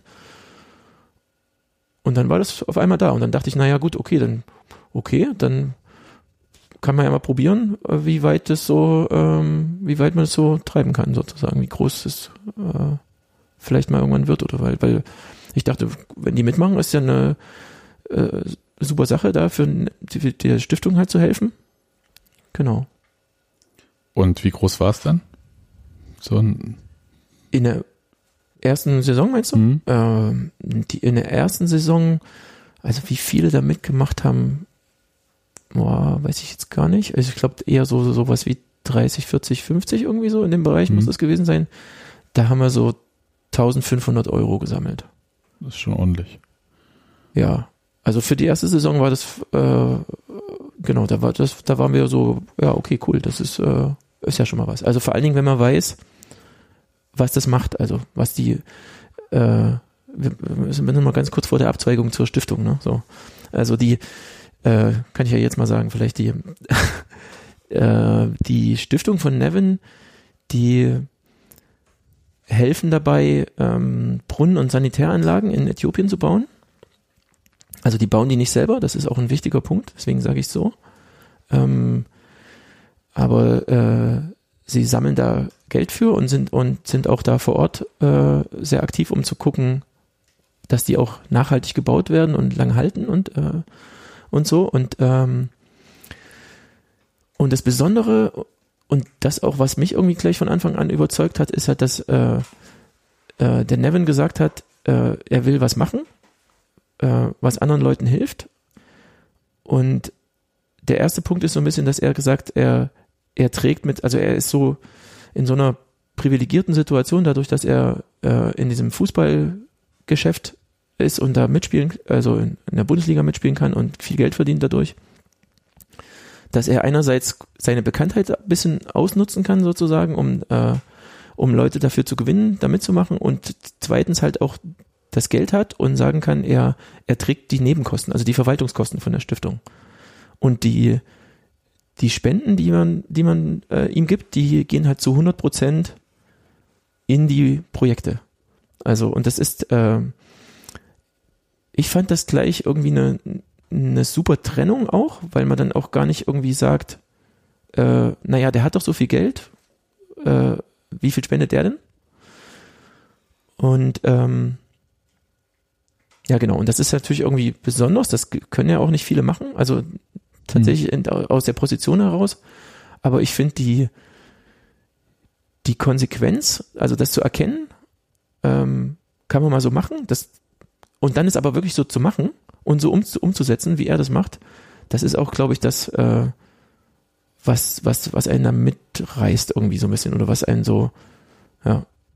Also für mich war das auf jeden Fall so, dass ich gedacht habe, wow, ähm, der fährt da in seiner, in der spielfreien Zeit ist er ja im Sommer und im Winter in Äthiopien und guckt da nach den Projekten, äh, um die zu dokumentieren und um da mit der Organisation, mit der sie da zusammenarbeiten, ähm, äh, zu reden und zu planen und, und natürlich auch zu gucken, äh, gehen die Gelder dann an die richtigen Stellen und äh, sind die Sachen nachhaltig ge- und ist das alles so wie, ist das alles so ideal quasi? Äh, das ist auch so ein bisschen das, das Durchgehende, finde ich. Wenn man dann näher hinguckt, mit der Zeit merkt man das halt auch äh, an allen Stellen, im Prinzip bei allen Entscheidungen, dass das eigentlich nie irgendwie Zufall ist. Da gibt es immer einen Grund dafür, wenn man irgendwas hinterfragt. Warum ist es jetzt ausgerechnet Äthiopien? Ähm, und so weiter. Äh, äh, das ist alles, äh, da, das ist alles sehr durchdacht ähm, und ebenso konsequent. Eben auch genau wie, wie zu sagen, okay, ich, ich habe das Geld, ich, ich kann das machen und ich dann mache ich das auch. Also Das eine ist ja, dass du diese Stiftung toll fandest, dass du Mhm. auf diese Idee gekommen bist. Aber wie hat sich das denn auch so verselbstständigt, dass du gesagt hast, aus dieser quasi, ich mache das jetzt eine Saison lang, weil ich will irgendwie was spenden und aber irgendwie will ich auch das nicht selber entscheiden, sondern quasi den Sport das entscheiden lassen, wie auch immer. Hin zu, dass richtig diese ganze Aktion Tore für Nevin entstanden ist. Äh, du hast ja auch Kontakt zu Nevin. Ja. Wie ist denn das dann dazu gekommen? Naja, die Idee, dass ich so eine eigene Aktion mache, da draus oder, oder versucht, das irgendwie weiterzumachen, die, das war eigentlich relativ schnell da. Also ich habe gerade überlegt, ich glaube, ich habe den, den, den Original-Tweet äh, habe ich natürlich als, als ich gemacht und dann habe ich ein paar Tage später, als ich gemerkt habe, da kommt irgendwie äh, so, ein, so ein Feedback und Leute sagen, sie wollen da mitmachen, dann dachte ich mir, okay, dann äh, die Leute interessiert ja nicht, was ich sonst so twittere, äh, dann mache ich mal nochmal einen extra Account dafür. Und ähm, da war es irgendwie schon so ein bisschen, also was ich vorhin auch schon gesagt habe, die Idee so, mal gucken, wie weit, wie weit das geht, kann man das machen. Äh, da wusste ich aber noch nicht, also da hätte es auch sein können, jetzt macht keiner mit und äh, ich lasse das wieder irgendwie. Aber dass das eigentlich so ein bisschen ähm, na, an mir, an mir hängen bleibt, ist das falsche Wort, aber so, das, das war äh, Ja, manchmal findet schon ein Projekt ja auch einen selbst. ja, ja, ge- genau, genau. Das, das trifft's besser, ja. Also das, das war, das habe ich schon ziemlich schnell gemerkt, glaube ich. Da bin ich dann auch irgendwie, ähm, glaube ich, so habe ich so ein bisschen die nötige Sturheit vielleicht oder so, das dann weiterzumachen. Ähm, Das heißt Beharrlichkeit. Beharrlichkeit, äh, danke. Ähm, das stimmt, das ist Und das besser. was Gutes. Ja, ja, genau. Ähm, und dann war so, ja, okay, die erste Saison, was ich gesagt habe, 1500 Euro. Äh, dann kam direkt die Überlegung irgendwie, okay, was machen wir denn jetzt nächste Saison? Also das war, die erste Saison war im Prinzip komplett auf Twitter. Dann hatten wir uns so ein, die Idee mit dem Banner im Stadion hatten wir schon relativ früh, aber dann hatten wir so ein ganz sü süßes, kleines, habe ich irgendwo noch, aus so gelben, Hm. ich glaube drei oder vier DIN A4 Blätter zusammengeklebt und einmal Ed Tore für Nevin draufgeschrieben. Das hat kein Mensch gesehen, weil es halt der Mini ist. Ja, ja, zu Hause findet man das wahnsinnig groß, ne? Ja, genau, ja. Und selbst so ein 3-Meter-Ding äh, äh, ist, siehst du ja im Stadion, ist schon schwierig dann. Ähm, ja, und dann, hab, dann haben wir überlegt, so, was, was, was kann man machen? Und kam dann auf die Idee, okay, wir können ja Visitenkarten. Dann dachte ich, okay, ich guck mal nach, was so Visitenkarten kosten. Ja, sind ja nur ein paar Euro. Setze mich mal hin, versuch das mal. Dann war klar, okay, wenn ich auf die Visitenkarte irgendwie kann ich ja nicht das ganze Ding erklären und muss irgendwie, brauche ich eine Webseite dazu. Ähm, da kommt dann praktischerweise dazu, dass ich äh, ja, Softwareentwickler bin, so in den an den anderen Tagen und ähm, sowas halt so, so ein bisschen machen kann, so abgesehen vom Design eben. Und das, das, das hat irgendwie, da hatte ich Glück, das hat ganz gut hingehauen in dem Fall. Und äh, weiß nicht, ich kann ja mit, mit Steffi nochmal vielleicht, aber äh, ja und dann äh, war die zweite Saison, sind wir quasi ersten Spieltag nach Hannover mit unseren Kärtchen. Da war die Webseite irgendwie noch nicht ganz fertig, habe ich dann, glaube ich, auf der Rückfahrt im Zug noch äh, dran gebastelt und äh, ja, Wie ist denn der Kontakt zu Nevin dann entstanden? Also Zu Nevin? ist ja, also zu Nevin erst äh, hat, das hat gedauert, weil der zu der Zeit ja quasi schon äh, in Sanitien war und äh, und auch wie ich jetzt viel besser weiß immer irgendwie super viel zu tun hat und äh, ähm, aber zur Stiftung war der Kontakt irgendwie sehr schnell da. Also am Anfang war so ein bisschen die Frage, okay, wenn die jetzt jedes, kann man das automatisieren so? hm, wenn jetzt jemand ähm, einen Monat schießt der BVB irgendwie zehn Tore und im nächsten Monat nur acht, ähm, kriegt man das hin, dass, dass man dann sozusagen die Leute sich nicht, also da haben mich viele gefragt, äh, ja, ich mach da mit, ähm, und kann ich quasi einen Dauerauftrag ja, abhängig von den genau, Toren machen. kann ich dir das sagen irgendwie und dann muss ich mich nicht mehr drum kümmern so. Und dann habe ich, und das war glaube ich auch der erste Kontakt, da hatten wir nachgefragt irgendwie bei der Stiftung, geht das denn mit dem, mit dem äh, Anbieter, mit dem die zusammenarbeiten? Und habe denen dann auch eine E-Mail geschrieben und die meinten, nee, also das äh, geht nicht, ich glaube, das geht auch rechtlich irgendwie nicht so Ja. ganz, aber ja, und so ähm, hat es angefangen und dann meinten, hat die Stiftung, also die Shari, die Stiftungsleiterin, hat uns dann irgendwann mal eingeladen und meinte, ja, wenn ihr beim Spiel da seid, dann kommt doch mal vorbei und sagt mal Hallo auf den Kaffee. Ähm, das hat nicht so lange gedauert, ja. Genau, und dann waren wir, und seitdem war eigentlich, ähm, also die haben dann gesagt, so, äh, sie finden die Aktion gut und macht da mal. Ähm, und ähm, ja, seitdem waren wir mit, mit, mit der Stiftung auch immer in Kontakt und haben uns ein bisschen abgestimmt. Ähm, und Nevin habe ich tatsächlich erst im letzten September jetzt dann erst das erste Mal persönlich getroffen. Also, Also der, schon hier in Berlin. in Berlin, ja. Äh, das war an dem Abend, als er da im Lido den Podcast mit den elf Freunden gemacht hat. Ah ja. Genau. Okay. Vorher hat er uns mal, also was äh, eine super Überraschung war und, äh, und, und, und sehr schön war, nach der ersten Saison kam irgendwann eine E-Mail und äh, die Shari meinte, hier ist noch eine kleine Überraschung für euch. Und dann macht die Stiftung immer bei für die Unterstützer solche kleinen Videos. Also wo sie, das ist so ein Nevin bedankt sich dann, äh, also bei den Leuten persönlich und äh, und dann ist natürlich noch so ein bisschen zwei Minuten so ein bisschen daran geschnitten. Weiß nicht, ob ihr das gesehen habt, ist auf der Webseite auch mit drauf. Das, das, das, das Neuere jetzt von den ähm, ist noch so ein bisschen die über die Arbeit, was sie halt eigentlich machen. Ne? Ähm, und hat natürlich so zwei Funktionen. Zum einen äh, als Dankeschön für die Leute, die, also für die, für die Unterstützer oder jetzt in unserem Fall für die ganzen Leute, die, die da mitmachen. Und äh, eben auch ist zum Weiterverbreiten auch gedacht. So, deswegen ist es auch auf der Webseite. Und das war aber natürlich irgendwie so, wow, okay, da schickt uns jetzt Nevin so ein und sagt da Danke, Andi. und wir saßen da vorm Computer und waren so, oh, okay.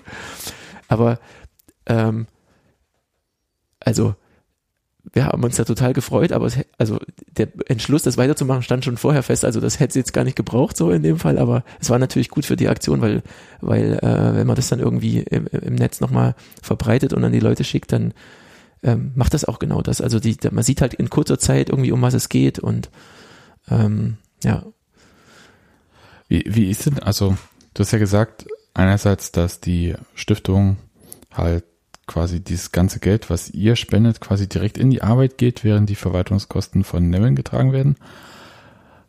Was hatte ich denn, du hast, weil du vorhin gesagt hast, es hat einen besonderen Sinn mit Äthiopien und so weiter und so fort.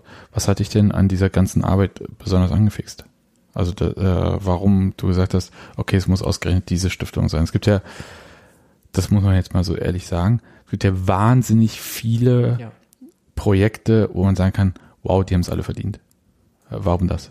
Und warum konntest du quasi auch nicht loslassen von quasi Nevin, auch als er nicht mehr bei Dortmund war? Ähm, ja, also ich, ich meine, der Anfang ist wahrscheinlich so ein bisschen zufällig, wie es halt oft ist, ne? Also dadurch, dass er natürlich beim BVB gespielt hat und wir ihn kannten darüber und dann überhaupt irgendwie diesen Film geguckt haben. Ähm, und weil wir dann irgendwie bei seiner, bei dem Spiel dabei waren, als er sich verletzt hatte und das irgendwie schon so ein bisschen bei uns in den Köpfen war. Äh,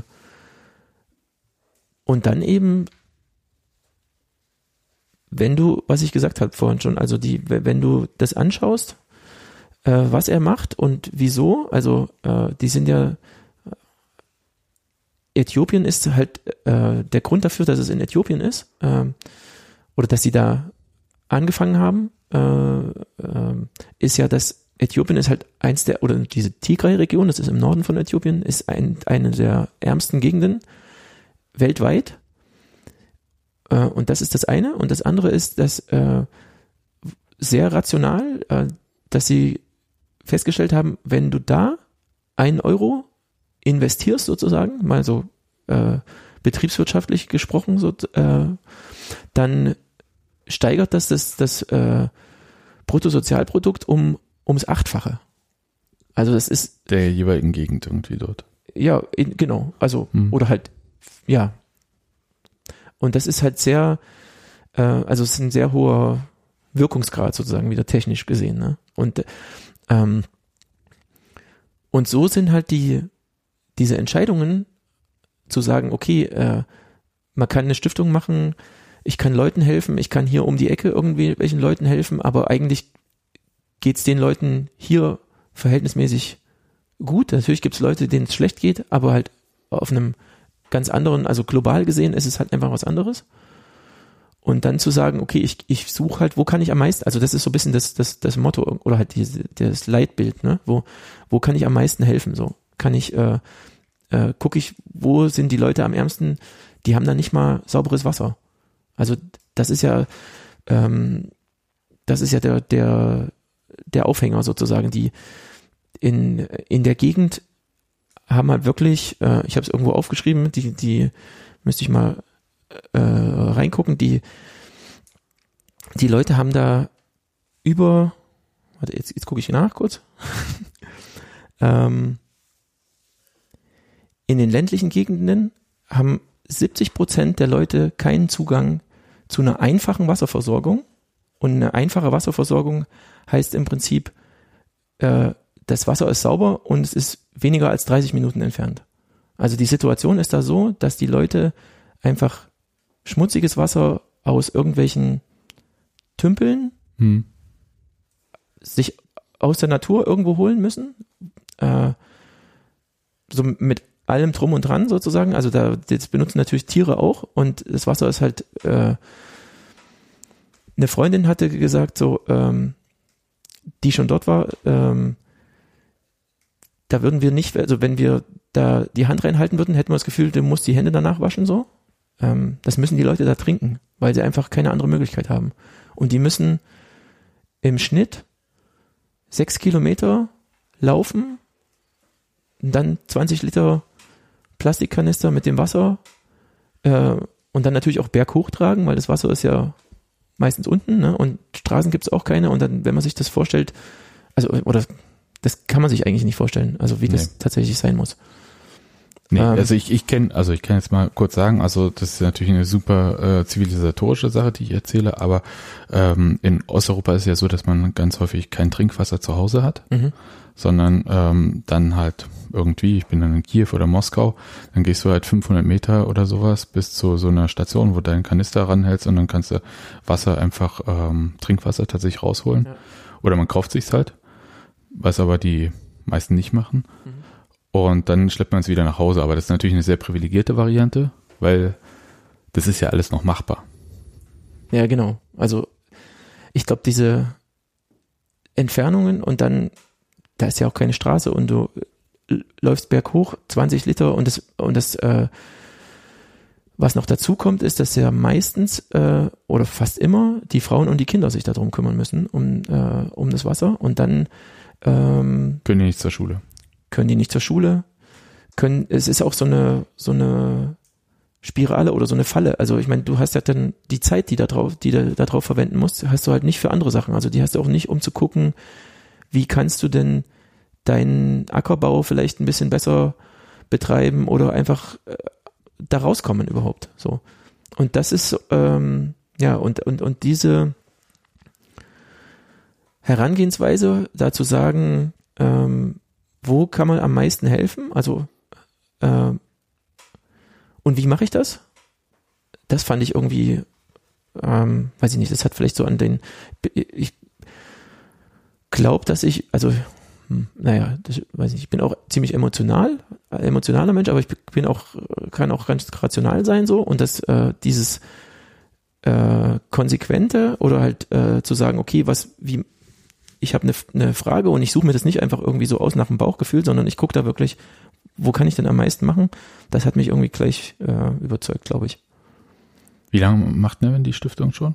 Seit 2012.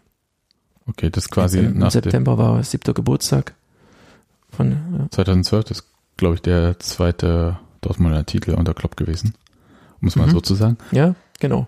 Für, genau, um das einzuordnen. Ja, äh, die Älteren werden sich noch erinnern können. Ich glaube, auch die letzte Dortmunder Meisterschaft dann.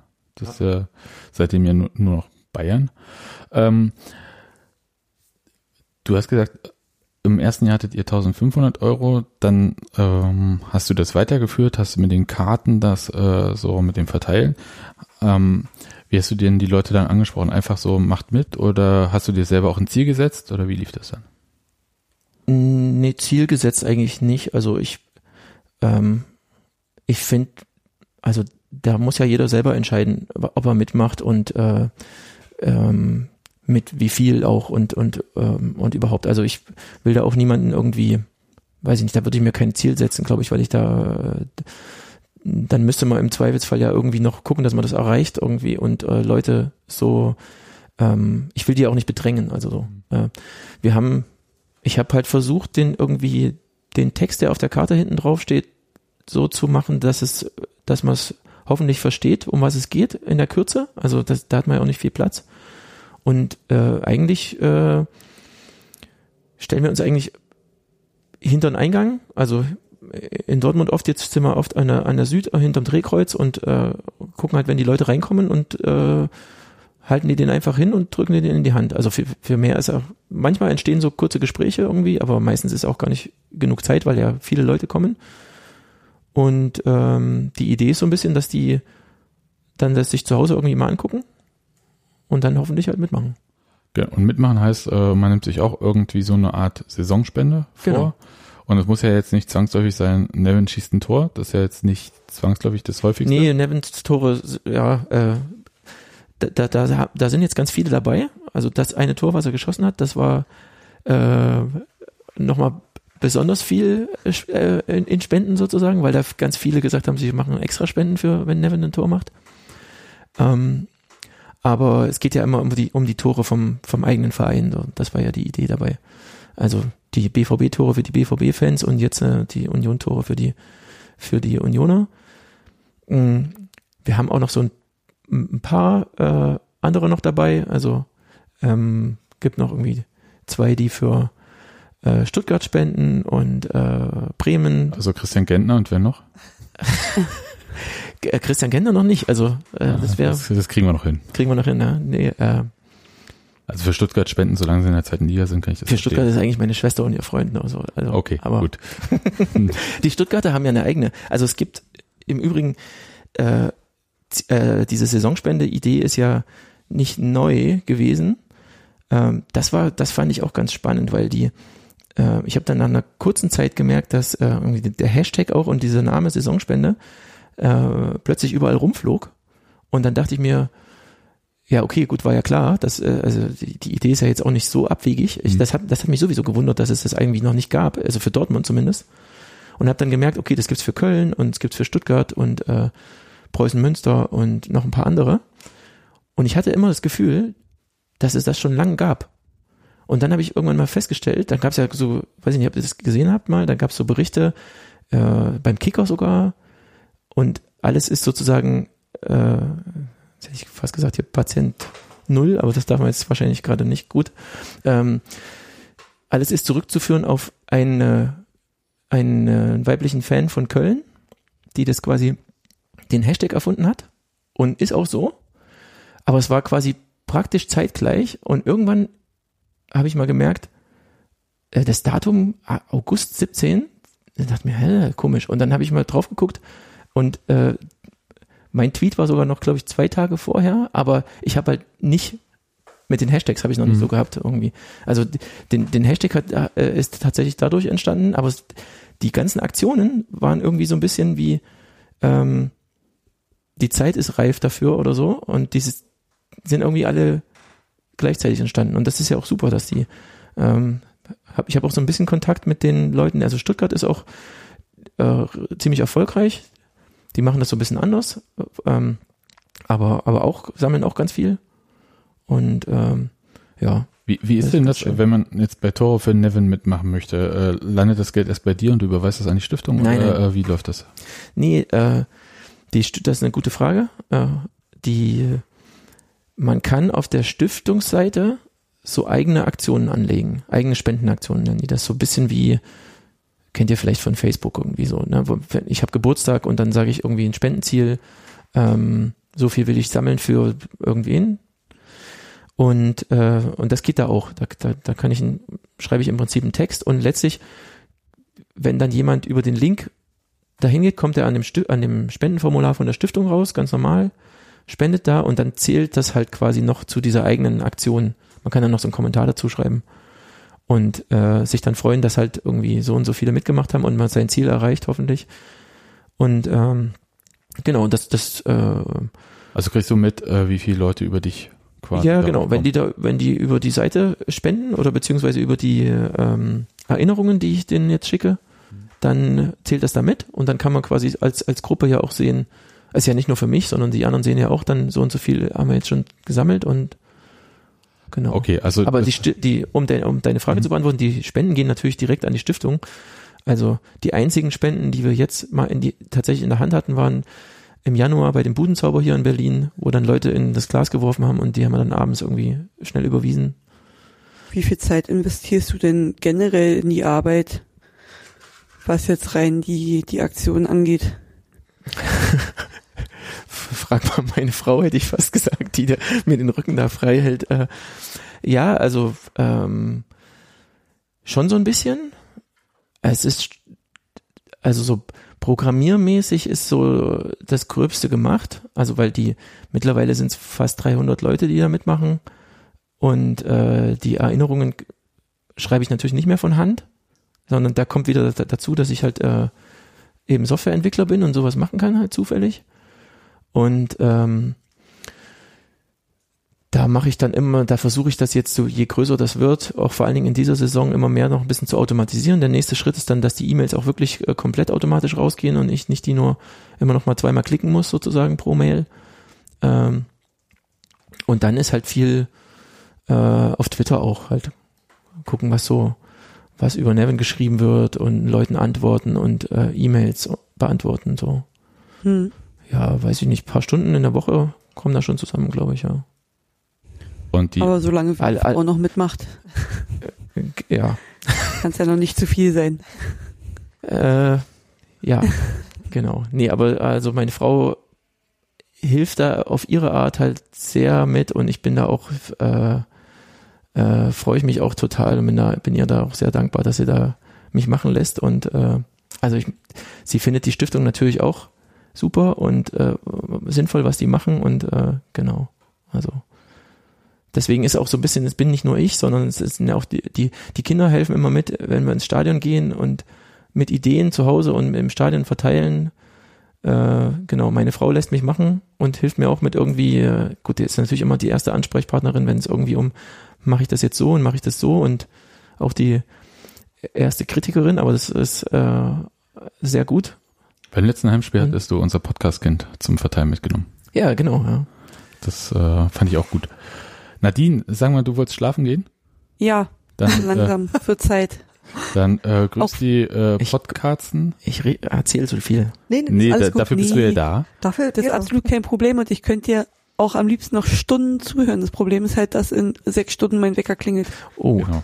Das ist also cool. dann grüß die Podcasten und die sollen dich nicht nachts äh, wach halten. Genau. Mach ich, mach ich, den, das höre ich dann noch nach. Genau. Bis denn. Tschüss. Bis dann. Tschüss. Ciao. Tschüss. Und du schickst dann wirklich den Leuten äh, manuell einfach Erinnerungen? Also wenn sie zum Beispiel gesagt haben, ich möchte für jedes Tor von Sebastian Andersson fünf Euro spenden oder genau. so, mhm. und dann sagst du, hey, übrigens Andersson, schon wieder Kopfballtor und ja, es war zwar jetzt ein Eigentor bei der DFL, aber es zählt ja wirklich als äh, Sebastian Anderssons Tor oder so. Wie machst du es? Äh, nicht ganz manuell. Also das ist so, äh, ich sag mal, nächsten Monat gehen die, glaube ich, dann auch äh, der, der allergrößte Teil automatisch raus. Also ähm, ich hole so ein klein bisschen mehr aus. Also wir hatten Anfang der Saison ähm, oder letzte Saison hatte ich so gemacht, dass ich zu den Leuten gesagt habe, wollt ihr, also es gibt so ein Anmeldeformular auf der Seite, wo man sagen kann, ich mache da mit und äh, möchte gerne auf der Liste erscheinen, die da auf der Webseite ist, als Unterstützer und mache mit einem Euro. Wir, äh, die, wir haben ziemlich schnell gemerkt, das ist so kompliziert zu erklären in der Kürze. Mhm. Und deswegen war dann die Idee zu sagen, hey, mach mal einen Euro pro Tor. Man kann natürlich auch irgendwie einen anderen Betrag machen, wenn man, wenn man will. Aber äh, um es so ein bisschen einfach zu halten und dann eben auch in so einem Rahmen zu halten, den sich so, äh, wo man sagt, okay, 50 Euro im Jahr oder 100 Euro im Jahr äh, ist okay. Und, äh, und da hatte ich vorher die Leute noch, konnten die so ein Häkchen setzen, ich möchte gerne erinnert werden. Und dann habe ich gemerkt, so, naja, irgendwie, hm, ich würde die lieber äh, öfter dran erinnern so und das monatlich machen. Und das hatte ich dann jetzt in, den, in seit dieser Saison hat mit der Stiftung geredet und dann meinte die Stiftung auch, äh, also David ist da mein Ansprechpartner und der meinte, äh, das findet er super, weil der Stiftung auch sehr wichtig ist, dass diese ganze Problematik bekannter wird und so ein Bewusstsein dafür entsteht und also natürlich brauchen die das Geld, um die Brunnen dann halt auch zu realisieren. Ähm, aber eben das ist gleich wichtig, dass, äh, dass dieses, dass das Thema halt einfach mehr in den Köpfen ist. Und deswegen meinte er, das ist super, wenn du die monatlich erinnerst, weil das dann einfach so, ein, so eine Kontinuität gibt. Und dann äh, habe ich das ganz, geändert ganz schnell, das Formular, dass man da nicht mehr auswählen konnte, ich wollte, ich möchte gerne erinnert werden, sondern die werden jetzt erinnert und können mir natürlich auch sagen, ich mache das lieber einmal im, ähm, ähm, nach einer Halbserie oder am Ende der Saison. Aber die allermeisten hat auch äh, äh, super funktioniert und, äh, und, und ich, ich glaube, habe so ein bisschen das Gefühl, das macht den Leuten auch Spaß, auch so die, von dem Feedback, was ich krieg. Ähm, jedenfalls ist es so, dass ich jetzt einmal im Monat ähm, das Ausrechnen macht der Computer. Und ich schicke dann immer E-Mails raus mit einem Link. Und wenn man auf den klickt, dann kommt man auf eben dieses Spendenformular, da ist dann schon der Betrag ausge, äh, eingetragen, äh, der ausgerechnete. Und ähm, der Name oder was ich weiß von den Leuten. Dann habe ich noch so ein bisschen was, das kann ich gleich noch erklären. Es gibt noch so einen Vorstopper, heißt er. Ähm, und genau, und dann, also die Idee ist so ein bisschen, den Leuten das so einfach wie möglich zu machen, äh, weil es automatisch nicht geht, was wie vorhin gesagt, aber eigentlich ist es auch ganz gut, dass es automatisch nicht geht, weil eben dadurch äh, Die Leute auch bleibt wissen, in, machen. Genau, dann bleibt es irgendwie so in Erinnerung und es ist auch jetzt total toll, jetzt diese Saison vor allem, wie, wie das so aufgegriffen wird und wie jetzt plötzlich Leute äh, mir eine Mail schreiben oder mich ansprechen und haben irgendwie eine Idee und äh, und und und und man merkt so, äh, die wollen auch mitmachen und äh, und haben dann irgendwie genau, wie sie irgendwie auch Spenden generieren können oder, oder, oder genau und das ist super schön irgendwie gerade, finde ich. Was ist denn das mit dem Vorstopper? Das muss ich jetzt erklären. Habe ich jetzt schon Wenn du jetzt schon so Vorlage anteaserst, Naja, der Vorstopper war dann irgendwie die Frage, ich dachte dann, okay, wenn ich den monatlich eine E-Mail schicke und ich weiß nur den Vorname zum Beispiel, weil sich einer da eingetragen hat auf dem Formular, schreibe ich einen Namen rein und einen Ort und will ich auf der Liste erscheinen und den Betrag und kann noch irgendwas dazu schreiben. Dann muss der, wenn er eine Spendenquittung haben will, was ja was man ja eigentlich machen sollte, wenn es schon äh, steuerfrei ist, dann kann man ja den, was man spart, dann wieder spenden zum Beispiel. Äh, jedenfalls dachte ich, dann ist es so ein bisschen nervig für die Leute wahrscheinlich, wenn die da jedes Mal ihre Adresse mit da eintragen müssen, ihren äh, ihre E-Mail, ihre ihre IBAN und so. Und dachte halt, was kann ich denn da machen? Und dann, ich wollte aber auch nicht zu den Leuten sagen, hey, ihr könnt mir eure ganzen Daten geben. Auch so, ja, kann man machen. Also manche, von manchen habe ich das sowieso von Freunden, aber dann habe ich ähm, das so gebaut, dass man auf der Seite äh, die Daten einmal eintragen kann mit einem Passwort. Das wird dann im Browser verschlüsselt und ich krieg quasi nur die verschlüsselte Version davon. Und beim nächsten Mal, wenn die spenden, kann ich denen diesen ganzen verschlüsselten Daten wieder mitschicken. Und die geben einmal das Passwort ein, das wird entschlüsselt und ins Formular reinge. Das landet quasi bei mir nur in der verschlüsselten Form und auch auf den Servern gar nicht, weil das nur im Browser passiert. Und das hat Spaß gemacht zu programmieren. äh, deswegen, also ich, das ist ja auch so quasi der Grund, warum ich Softwareentwickler bin, weil mir das sowas Spaß macht. Und dann machen so Sachen in der Freizeit. Das ist ja das Schöne daran, dass es noch so zusammenkommt und ich habe dann noch Sachen, die ich äh, umsetzen kann und, äh, und, und dann auch noch für, eine, für einen guten Zweck sozusagen. Genau, und das kann man jetzt machen, dann äh, trägt man einmal seine Daten ein und muss dann im Prinzip nachher nur noch sein Passwort einmal äh, eingeben und, und dann zweimal klicken und ist fertig für den Monat. wir hatten uns, ich weiß gar nicht mehr wann, vor zwei, drei, vier Wochen mal unterhalten. Also wir stehen ja jetzt im Stadion relativ nah beieinander an der alten Anzeigetafel, an dem Geländer, was ursprünglich mal ein Geheimtipp war vor ein paar Saisons, hätte ich beinahe gesagt. Äh, Wegen Zaunpfadler? Nee, wegen äh, mit Kindern Ach so. irgendwie, äh, Mhm. die irgendwie auch was sehen wollen. Die haben schon ihre festen Plätze jetzt, ne? Ja, das habe ich auch festgestellt. Haben wir schwere Handtücher Fürs da? Podcast-Kind, nee, brauchst du noch nicht, aber fürs Podcast-Kind wurde letztens schon äh, ein Platz freigehalten, weil die Mhm. wussten, das kommt dann. Ja, genau. Und ähm, da hängt jetzt eine Zaunfahne. Ja. Und die, ähm, wir hätten uns so enthalten und du hast gesagt, äh, hey, das war so erfolgreich die Saison schon, dass du dir ein neues Ziel gesetzt hast. Ja, wir hatten äh, Anfang der Saison, also ich, diese eigene Spendenaktion auf den Seiten von der Stiftung, ähm, was ich vorhin gesagt habe, da hatte ich irgendwie gedacht, da lege ich in der neuen Saison wieder eine neue an und setze ein neues Ziel. So, da kann man, muss man immer Ziel angeben, wie viel man sammeln will bis Ende der Saison oder bis, bis zu einem bestimmten Datum. Und hatte am Anfang, äh, letzte Saison hatten wir, also je nachdem, wie man rechnet, also auf der, auf dem ähm, Zähler waren es nicht ganz 10.000 Euro. Die Stiftung rechnet immer so mit 10.000 Euro kostet ein Brunnen. So, da ist ähm, ziemlich viel dabei. Da ist halt das Material natürlich und die Bohrung, aber weiß nicht, können wir gleich noch erzählen, die, die machen dann auch so Schulungen und so, damit der Brunnen überhaupt angenommen wird. Das ist alles auch nicht ganz so einfach. Jedenfalls war so das Ziel, letzte Saison haben wir so knapp unter 10.000 gehabt und dann wusste ich aber noch von so ein paar Leuten, die mitgemacht haben, eigentlich dadurch, durch, durch unsere Aktion, die aber nicht über den Link gespendet haben, dass es eigentlich waren es ein bisschen mehr, so. Und dann dachte ich, na gut, ich mach mal 10.000 Euro die Saison, äh, das so vorsichtig optimistisch müssten wir ja hinkriegen. So.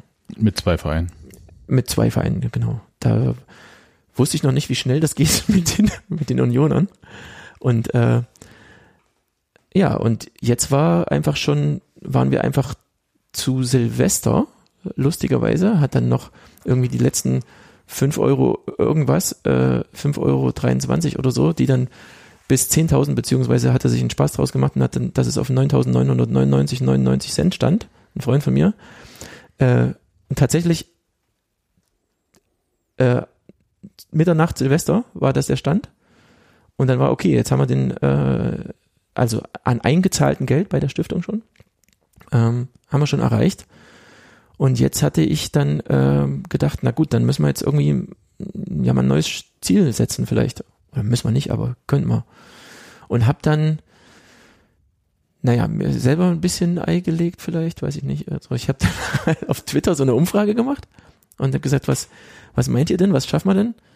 Und ähm, es gibt so eine, also die, die eine Sache war quasi so 19.066,09, um so ein bisschen die Kombination von 1966 und 1909 und äh, ähm, und dann halt zwei Brunnen für, mit 20.000 Euro, äh, eine, eine Kombination aus äh, einem Brunnen und einer Sanitäranlage, was immer an den Schulen gebaut wird und sehr wichtig ist, dass das wird mit 25.000 Euro rechnet da die Stiftung oder drei Brunnen. Und ich wusste schon so, okay, wenn es richtig gut läuft, so Klassenerhalt und Meisterschaft, so, sagen, hm. dann 25.000 Euro könnte klappen. Aber 30 ist dann schon mal, also schon noch, ganz, noch ein ganzes Stück. Also das, äh, da müsste irgendwie, weiß ich nicht, da müsste dann Erling irgendwie fünf Tore pro Spiel und Sebastian Andersson auch zwei. Oh, drei hätte ich jetzt gesagt, wegen drei Minuten, naja. Äh, auf, und, und wir bräuchten äh, noch, doch, doch schon noch eine ganze Reihe Leute so. Aber es kommen auch immer welche dazu. Also ganz unrealistisch ist es nicht, aber ja, also.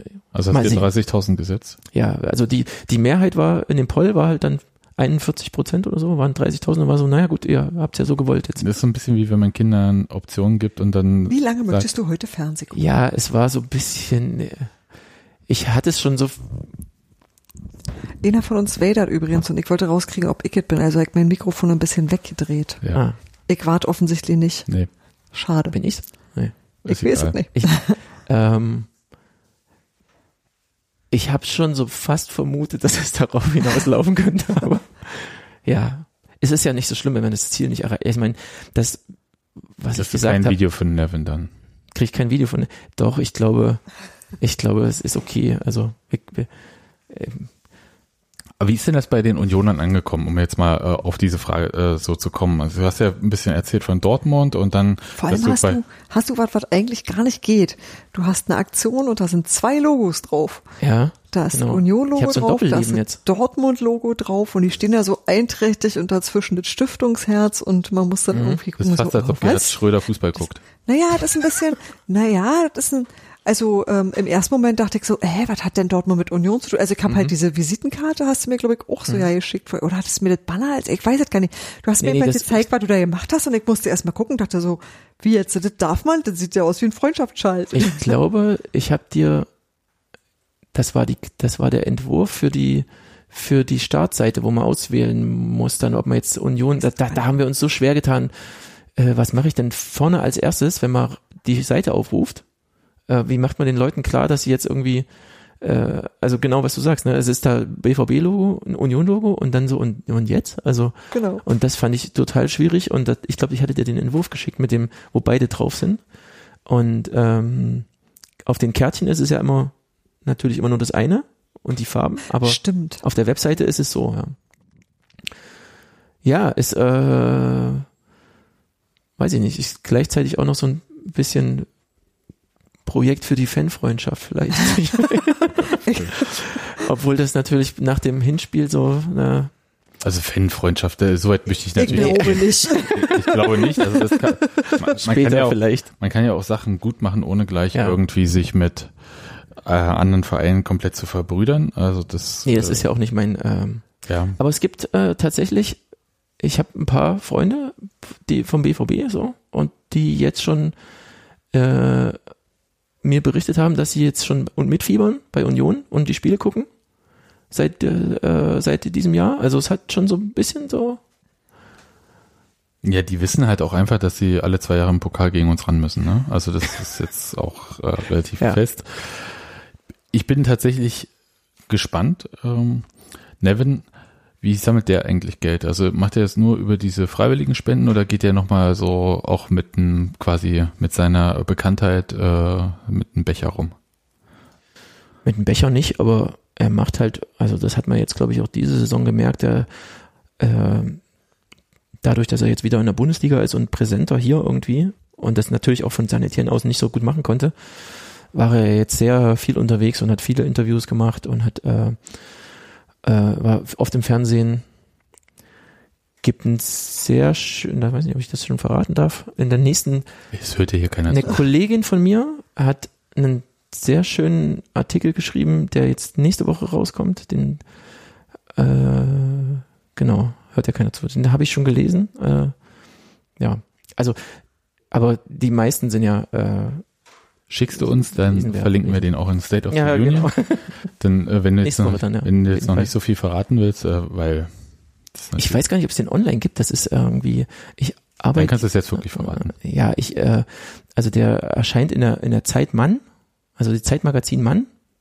B bisschen so, ja. Magazin von äh, der Zeit, Ja, ich, äh, aber nichts zum Hatte ich- Ausklappen drin. Nee, ich hatte es tatsächlich vorher auch gar nicht so auf dem Schirm, obwohl ich ja da arbeite, aber ähm, ja, das kommt aber auch nur zweimal im Jahr, glaube ich, raus. Deswegen hatte ich es auch irgendwie, äh, genau. Und nächste Woche am Kiosk, jetzt mache ich voll die Werbung dafür. Auch Ist nicht- äh, absolut in Ordnung. Äh, wir sind ja hier nicht der öffentlich-rechtliche Rundfunk und müssen gleich sagen, es gibt natürlich auch Zeitfrau oder so.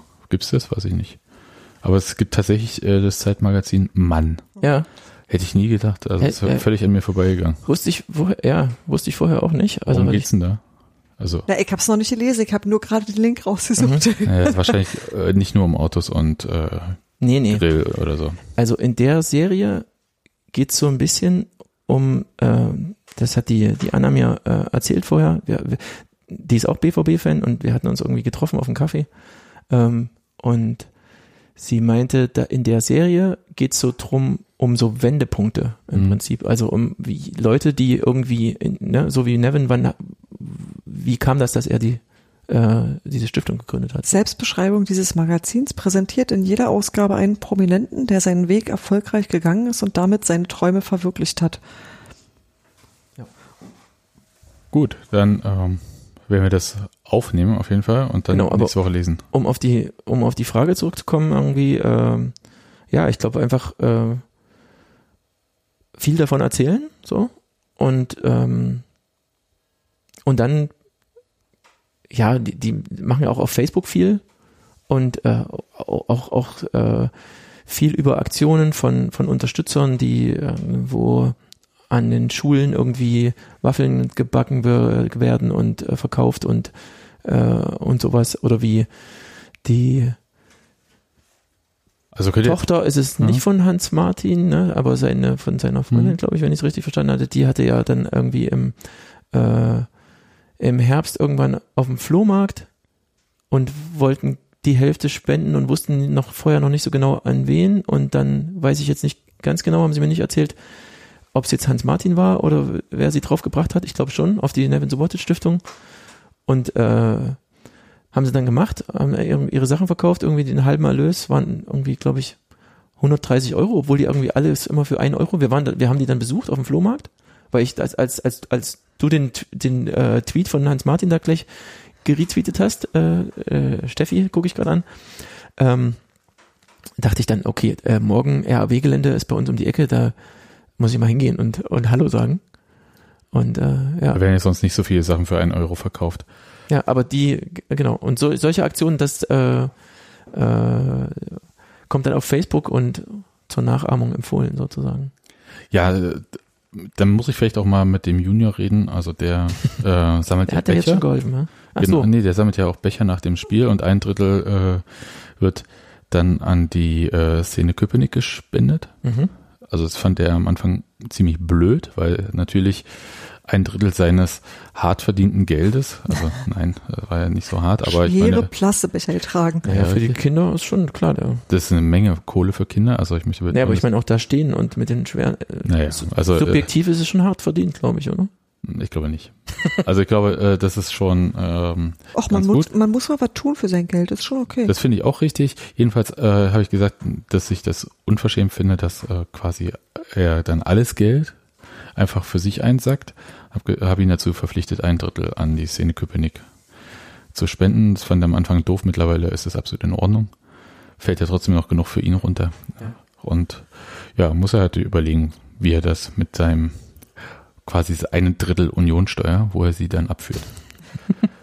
Aber bisher ja, ist gut. halt an die äh, Szene Köpenick. Gibt es eigentlich äh, so prinzipiell für dich ein, äh, in dieser ganzen Sache noch weitere Unterstützung? Du hast ja am Anfang ein bisschen erzählt, äh, wie Union dich unterstützt hat mit dem Logo und so weiter und so fort und dass du das Logo überhaupt auch verwenden durftest. Mhm. Und äh, gibt es äh, sonst irgendwie was weiteres? Also ich meine, du darfst die Karten irgendwie im Stadion verteilen, alles easy. Sonst ähm, ähm, so direkt nicht, aber aber was du sagst, also ich meine, dass, dass wir da das Banner hinhängen können und die ähm, also ich hatte ja Christian getroffen und der meinte irgendwie direkt, ja, findet er gut. Äh, und äh, das war so kurz vor der Saison, als noch die, auch das Ganze mit dem unsäglichen Leipzig als erstes und ich glaube, die waren da mega im Stress gerade irgendwie mit und Bundesliga und äh, und äh, ja, aber äh, das ist ja schon ist ja schon toll. Also, dass, da, dass ich überhaupt da das machen kann, alles. Ähm, ich ich glaube, also, was wir auch gemerkt haben, ist schon, ähm, wir haben das mal bei, bei Dortmund auch schon probiert, so. Die haben das auch unterstützt. Die haben dann auch auf Twitter mal was gemacht. Und dann auch nochmal, als ich nochmal noch mal da äh, nachgefragt hatte. Ähm, aber was, ich glaube, dieses von, von Fans zu Fans irgendwie äh, ist irgendwie ähm, weiß nicht, wie, soll ich das sagen? Also es ist ja ein Projekt jetzt von, von mir als mhm. äh, initiiert irgendwie als Fan, als Fußballfan und ich frage quasi die anderen, wollt ihr da mitmachen? Und ähm, ja, also weiß ich nicht, also es, es, es wächst irgendwie jedes Jahr. Jetzt diese Saison ist es, also bin ich echt überrascht, wie schnell das geht und wie, wie, äh, wie, wie viel jetzt auch schon zusammengekommen ist. Also wir, ich habe auf der Webseite immer, rechne ich quasi aus von den Leuten, die, das hatte ich vorhin noch nicht, auch noch nicht gesagt, aber sind mal so viel. Also wenn jetzt jemand sich anmeldet, was du gesagt hattest mit dem Tor äh, von Sebastian Andersson zum Beispiel, das kann man mit reinschreiben in das Formular und ähm, bei solchen, bei manchen, bei den allermeisten Sachen kann ich ja nachgucken so, und das pro Spiel dann einmal eintragen in meine Daten und den Rest rechnet der Computer aus. Also wenn jetzt äh, Sebastian ein Tor macht äh, oder so, oder halt Nevin eine gelbe Karte kriegt, da spendet auch irgendwie einer für. Ähm, eine meiner Lieblingsspenden, ich glaube, das ist von Kurt, ist ja irgendwie kein Gegentor zwischen 45. und 60. Minute. Schräg. Ja, aber super auch, oder? Also. Ja. Ja, also Rafa bedankt sich auf jeden Fall. Genau, aber es ist ja auch so. Ich nach überlege der die ganze Zeit. Ich glaube, ich würde wahrscheinlich auf gelbe Karten für Robert Andrich äh, Geld setzen. Ja, oder Pflichtspieleinsätze von Micha Parensen. Hans Martin hat das gemacht. Ja, das sind schon mehrere jetzt mit, mit Micha. Finde ich, das ich total gut. Genau. Und äh, ja, so, so, also die allermeisten, würde ich sagen, immer noch machen so den, den, diesen, wie wir vorgeschlagen haben, so einen Euro pro, pro Tor. Es gibt auch manchmal dann welche, jetzt gestern war zum Beispiel wieder eine, ähm, eine Unionerin, die hat dann mir geschrieben, äh, ich möchte jetzt meine, meine Saisonspende erweitern. Und hatte vorher quasi ein Euro pro Tor und jetzt irgendwie äh, Micha, ich glaube, ich glaube sogar zwei Euro pro Einsatz und dann irgendwie Tor von Micha und Tor von Nevin und Klassenerhalt und äh, Europapokal. Pok Pokal-Halbfinale war, war, hat kein Glück gebracht, leider. Aber naja, Europapokal, ja. Nee, das hat, glaube ich, bei Union noch keiner. Ja, wir, sind- wir, sind zwar verrückt, aber nicht blöd. ja, ja, wenn es dann, ja. Äh, genau, und du kennst ja die Reihenfolge, ne? ja, ja, Erst ja, ja, auf, klar, dann ich Pokal. weiß, ja. Genau. Ja, ja, so ich bin ja jetzt auch fast immer da. Genau, und auch äh, textsicher. Ja, geht schon mittlerweile. Cool. Dann, ähm, Also ich, das nochmal zur ersten Frage irgendwie. Ich weiß immer nicht genau, also wenn man, was dann irgendwie die Leute denken, wenn ich jetzt sage, so ich bin ja erst jetzt neu dazugekommen, aber bin auch schon Mitglied. Haha, aber es bleibt ja fast keine andere Wahl, ne? äh, ja, gut, äh, da habe ich ja die Ausrede ein bisschen so in Anführungszeichen, dass ich ja eben, wenn ich da schon die Aktion machen will und Kärtchen im Stadion verteilen will, dann muss ich auch irgendwie reinkommen. Und ähm, aber das stimmt natürlich nicht, weil ich also ich bin erstaunt, wie schnell, meine Freunde machen sich schon langsam Sorgen, so die BVB-Freunde, weil ich bin erstaunt, wie schnell mir das jetzt echt ans Herz gewachsen ist. Und es ist jetzt nicht um äh, euch jetzt irgendwie hier, Es ist dieser gefährliche Union-Virus. es ist der Virus, habe ich schon gehört. Ne? ja, ja. Also da, dagegen ist wirklich kein Kraut gewachsen, hilft auch keine Quarantäne. Wie gesagt, die Tochter ist auch schon Ja, das sind, äh, glaube ich, quasi alle Kinder quasi schon, darf man das sagen, äh, auf Union Deutsch geht das schon, ne? Angezündet, die da an dem Zaun da stehen. hm. Die sind, sind da ganz gut Da habe ich ja neulich auch, also was ich, ja, habe hab ich vorhin dran gedacht, weil du gefragt hast, wie das so äh, angekommen ist bei den Unionern. Also ich fand erstaunlich, wie schnell, wie schnell das ging. Also erstens, wie, wie fröhlich mir die Leute da auch die Karten immer abnehmen und da auch Feedback kommt und Anmeldungen haben wir jetzt, glaube ich, ich weiß gar nicht, 75, 70, 75 Unioner, die mitmachen jetzt schon nach der kurzen Zeit eigentlich. Und dann äh, waren so, gab so ein paar Sachen. Äh, wir hatten das Banner zuerst da oben äh, Ecke Nord aufgehängt. Äh, das, das kam übrigens auch über Matze, über den Grafiker von Union. Der hatte dann gesagt, so ist, im Stadion ist ja kein Platz mehr, frag die mal. Ähm, die hatte ich dann getroffen und die haben dann spontan gesagt, wir hängen das auf. Und dann hatten wir es ja im Block mit. So. Und haben dann am Anfang dachte ich, okay, naja gut, hier ist kein Platz. Da waren wir noch nicht da am Zaun und äh, dann halten wir es halt hoch bei der Mannschaftsaufstellung. Und dann wollte ich denen ringsrum so ein bisschen erklären, noch worum es geht. Und dann meinten die irgendwie, habe ich mich umgedreht und gesagt, hier, äh, übrigens, und dann meinte er, ja, nee, ich weiß schon Bescheid. Und, und dachte ich so, was? Wie, woher? Also, das hatte die, hatte sich sofort irgendwie ein paar Kärtchen und die gingen schon rum und äh, das fand ich erstaunlich. Und das andere total tolle Erlebnis war neulich, als wir, glaube ich, das erste oder zweite Mal bei, bei euch standen. Dann äh, habe ich das Banner angemacht und dann, was du gesagt hast, ne, die, die Kinder da haben ja schon ihre fixen Plätze. Und ganz unten stehen so zwei Jungs. Der ist, also ich würde sagen, vielleicht elf, zwölf, sowas. Und dann habe ich zu dem einen gesagt, äh, darf ich mal kurz ran und ich mache es nur fest und bin gleich wieder weg. Und dann hat der so um die Ecke, also weil der steht ganz unten, äh, und Mika, hallo Mika, falls du irgendwie das hören solltest mal, hat so um die Ecke sich gelehnt nach außen und dann das Banner vorgelesen, Tore für Nevin. Und dann meinte sein Freund irgendwie, was sind Tore für Nevin? Und dann sagt er, ja, das wahrscheinlich für die Stiftung von Nevin, die bauen da irgendwie Brunnen in Afrika. Und ich dachte, so, hä? Ich dachte, was, was geht, was passiert hier? Also, woher weiß der das? Und habe ihn dann erstmal erzählen lassen. Und dann hat er seinem Freund das erklärt, also was die Stiftung ist. Und ich dachte, das gibt's doch nicht. Und habe ihn dann gef gefragt, woher er das weiß. Und dann meinte er so, ja, ich bin aufmerksamer Stadionheftleser. Ja, das war das Interview, ne? Ja. Was äh, Union da bei AFTV hatte, was sie ja auch im Stadionheft dann immer mit. Ja, wahrscheinlich, ja. Aber das, da war ich echt baff. Also, und das war so, wie toll. Also, das, äh, Also ich muss gar nicht sagen, weißt du, die erklären sich gegenseitig. muss natürlich auch sagen, dass das äh, für ju junge Menschen äh, ja einfacher ist, die kleine Schrift im Stadionheft zu entziffern, als für uns, äh, die wir die 40 schon überschritten haben. Deswegen gibt's ja auch FTV, damit Ja. du das anhören kannst. Richtig. Ja. Cool. Was ich sagen wollte noch ist, wenn ihr da auch mitmachen wollt, dann geht einfach auf tore minus für mit ue minus neven.de. Wenn man Tore und, Nevin bei Google eingibt, Ja. kommt, also das ist ja natürlich immer bei jedem anders, weil er seine eigenen Mhm. Google-Ergebnisse, aber ich glaube, dass es auch äh, relativ neutral kommt das schon ziemlich weit oben oder an erster Stelle, weil der in dem Fall ist es ja gut, dass er Verteidiger ist und nicht so viele schießt. Also Grüße die- auch an alle anderen Union-Verteidiger. SEO-Aspekte. Also To- Tore für Friedrich, Tore für Parensen und so weiter und so fort können wir auch alles, äh, ihr könnt natürlich auch viele Tore einfach schießen, dann gehen die Suchergebnisse nicht so hoch, aber dafür bleibt Union drin. Ja, genau. Immer gerne. Tore.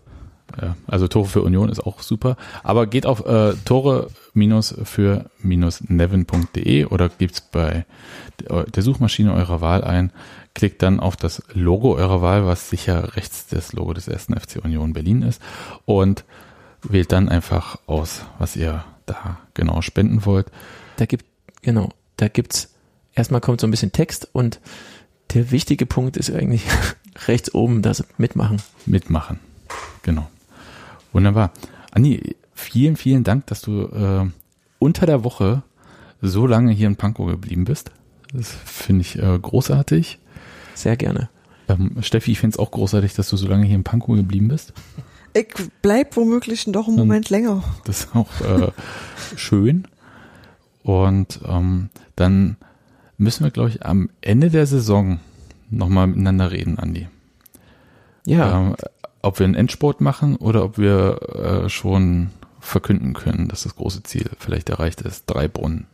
Das wäre schon krass. drei Brunnen wäre wär richtig krass, ja. Aber ich finde auch Brunnen und Sanitäranlage auch stark. Ja, äh, genau. Es übrigens, gibt, äh, selbst wenn man das Ziel nicht erreicht, ist trotzdem eine gute Sache. ja, genau, weil, wie gesagt, also da jeder Euro äh, hilft da wirklich, dadurch, dass eben Nevin die, die, die, die Verwaltungskosten da trägt. Und das, äh, was ich noch nicht gesagt habe, was eigentlich wichtig ist, ist so, äh, wenn man es ausrechnet oder wenn man die, die Zahlen anguckt, ähm, man kann da in der, es gibt so einen Stiftungsbericht, jetzt auch gerade wieder aktualisiert auf der äh, Seite von der Stiftung, da kann man, liest sich ziemlich gut, finde ich, da, da steht alles drin, was man so wissen will und eben auch die Zahlen. Und ähm, wenn man das so mittelt, die Projekte, die sie gemacht haben und wie viele Menschen da geholfen wurde damit, äh, kommt man so auf so 40 Euro ungefähr pro Mensch, um den mit Wasser zu versorgen. Und zwar, also da steht nirgendwo eine Zahl, aber die bauen die Brunnen, ich glaube, sie rechnen immer, dass die mindestens 20 Jahre halten. Die, die werden auch ähm, äh, vernünftig gebaut und halt irgendwie auch dokumentiert, weil es gibt ja auch oft das Problem, dass es, es gibt viele Brunnen, ähm, die auch zum Teil halt kaputt sind und dann kann man sie halt irgendwie, ist gefährlich ne, zu nutzen. Ähm, das Interessante ist ja, weiß nicht, ob das, ob das jetzt zu lang dauert. Also ein Ding noch ist, was, was ich, was ich, was ich wirklich überraschend fand und was auch in dem Stiftungsbericht äh, steht, ist man hat ja immer so das Gefühl, da fehlt es an Wasser. Das stimmt aber gar nicht. Also unterhalb der Sahara, in der Sahara ist das so, aber die haben so einen Begriff vom Wasserstress. Also das ist quasi das Verhältnis an verfügbarem Wasser und verbrauchtem Wasser. Und da ist halt Europa zum Beispiel ganz vorne, also hat einen hohen Wasserstress, weil wir halt einfach super viel Wasser verbrauchen. Und in Afrika ist es so, dass die Länder eigentlich bis auf die Sahara eigentlich praktisch keinen Wasserstress haben, weil nämlich in Wasser vorhanden ist. Genug. Aber, in 40, 60 Meter Tiefe. Und das Problem ist, dass die, äh, es ist ja nicht so, dass jetzt Äthiopien sagt, naja, gut, Pech gehabt, die trinken mal das äh, schmutzige Wasser, sondern die machen da ganz viel, aber es fehlt wirklich am Geld. Also äh, habe ich mich auch neulich gerade nochmal mit Chari unterhalten. ähm, da passiert ganz viel. Die, die äh, bereiten da vor. Also es geht, das eine Problematik ist auch den Leuten, das dann klar zu machen, dass sie dieses Wasser auch also zum Händewaschen benutzen können zum Beispiel, weil das ist ja für die, äh, ne, wenn man nicht mal sauberes Trinkwasser hat und plötzlich sagen die, naja, hier in der Schule wascht euch mal die Hände damit. Ähm, und da gibt's ganz viel so äh, ähm, Health Extension Workers heißen die, die halt da Aufklärungsarbeit machen. Und das ist eben auch nochmal ein Grund, warum, warum das auch Äthiopien ist und die Region, weil da eben von der Infrastruktur vom Land halt sehr viel vorbereitet wird und eben auch die, diese Leute da und die äh, Organisation, mit denen die Stiftung zusammenarbeitet, ähm, da Zugang haben zu den Leuten und die schon kennen in den Dörfern. Diese Organisation gibt es schon seit 78, glaube ich. Ähm, ist so ein NGO mit 2000 Mitarbeiter, die halt sich um humanitäre Sachen kümmern. Und, ähm, und das hilft natürlich enorm. Ne? Also, weil das ist ja auch immer diese Problematik. Du kannst ja nicht irgendwie in ein Land reingehen und dann sagen, ja, guck mal, so wird das gemacht. Und genau das machen die eigentlich nicht von der, also bei der Nevin Supported Stiftung so. Die, das ist sehr äh, genau wird da drauf geguckt, eben da nicht wir kommen jetzt an und sagen euch mal, erklären euch mal, sondern die, das mit den Leuten zusammen zu machen. Und aber das Problem ist eben, das Wasser ist da, aber es fehlt wirklich das Geld, um Brunnen zu bauen. So. Und wenn man die Zahlen anguckt, um dann noch wieder darauf zurückzukommen, die bauen einen Brunnen, der hält dann mindestens 20 Jahre, wahrscheinlich deutlich länger. Und man kann mit 40 Euro einen Mensch mit sauberem Wasser versorgen für die Zeit. Und wenn man dann überlegt, äh, jetzt die Saison, wenn man auf die Webseite guckt, da ist ausgerechnet von den Saisonspenden, was die Leute zugesagt haben, was sie machen und den Toren. Aktuell sind wir bei irgendwie über 18.000 Euro. Dann, wie viele Leuten das schon hilft, äh, ja, großartig. Da einfach äh, tatsächlich dann, es klingt so ein bisschen abgedroschen, aber so tatsächlich dann eine andere Perspektive zu haben und ein besseres Leben, weil sie dann einfach in die Schule gehen können auch. Ähm, ja, und, und das ist irgendwie auch das Schöne daran, wenn jemand da mitmacht und sich vielleicht denkt, naja, ich spende dann, äh, jetzt haben wir 42 Tore von Union, ne? Ist ja nicht so viel. Äh, nee, Ab, ist es eben, ist ja, es eben. Halb äh, so viel wie Dortmund und das ohne Haaland. Ja, genau. Aber ich, was ich sagen wollte, ist, man könnte sich ja denken, naja, ich spende da halt irgendwie 40 Euro, das bewirkt nicht so viel, aber in dem Fall ist es eben genau nicht so. Du zählst Pokal mit, ne? Mit, okay. Na klar, also Tor, Tor ist Tor, ne? Das ist richtig. Wir haben sogar. Freundschaftsspiel? Nee, das, äh, das mach, mach ich, aber. Okay. Wollte ich. ähm, ich ich frage nur, ob man vielleicht nochmal gegen den ähm, Kreisligisten ein Spiel äh, machen muss. Könnte man, ja, gute Idee. Nee, da müsste man vorher, also ich habe bei den einen Monat, als Nevin im Sportstudio war, habe ich tatsächlich gefragt, so, äh, wer möchte denn noch, wenn ihr, habt den Leuten zwei Links geschickt, einmal mit den, mit dem äh, Tor an der Torwand und einmal ohne. Und die meisten haben das mit, mit Link, äh, mit dem Tor an der Torwand äh, genommen. Das war auch ganz, äh, ganz schön. Cool. Andi, vielen, vielen, vielen Dank, dass du da warst. Ähm, das war jetzt. Danke euch. Also das hat auch.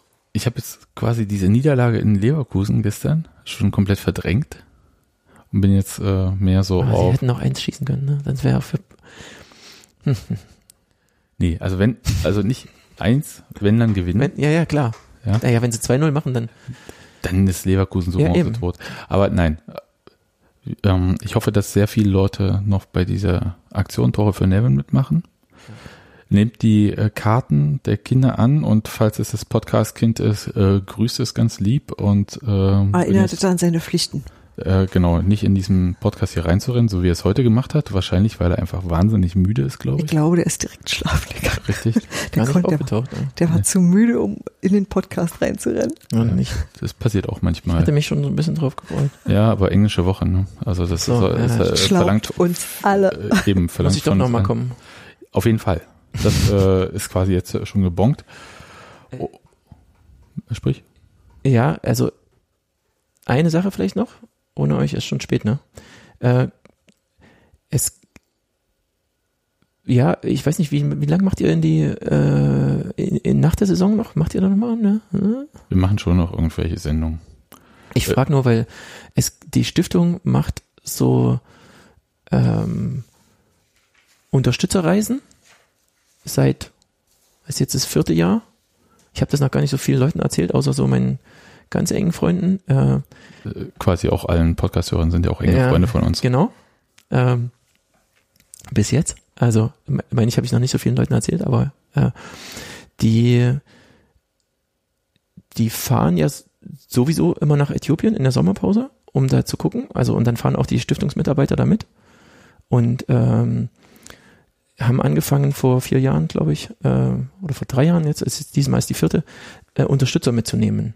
Und damit die einfach mal sehen, was da passiert und äh, dann nochmal äh, ja hoffentlich nochmal mehr damit verbunden sind und das, das also dieses dieses Netzwerk von den von den Unterstützern der Stiftung ist natürlich irgendwie auch super wichtig, weil die Stiftung sind ja nur sechs Leute um das eben auch noch in einem Rahmen zu halten, wo das, wo das möglich ist mit diesen 100 Prozent. Mhm.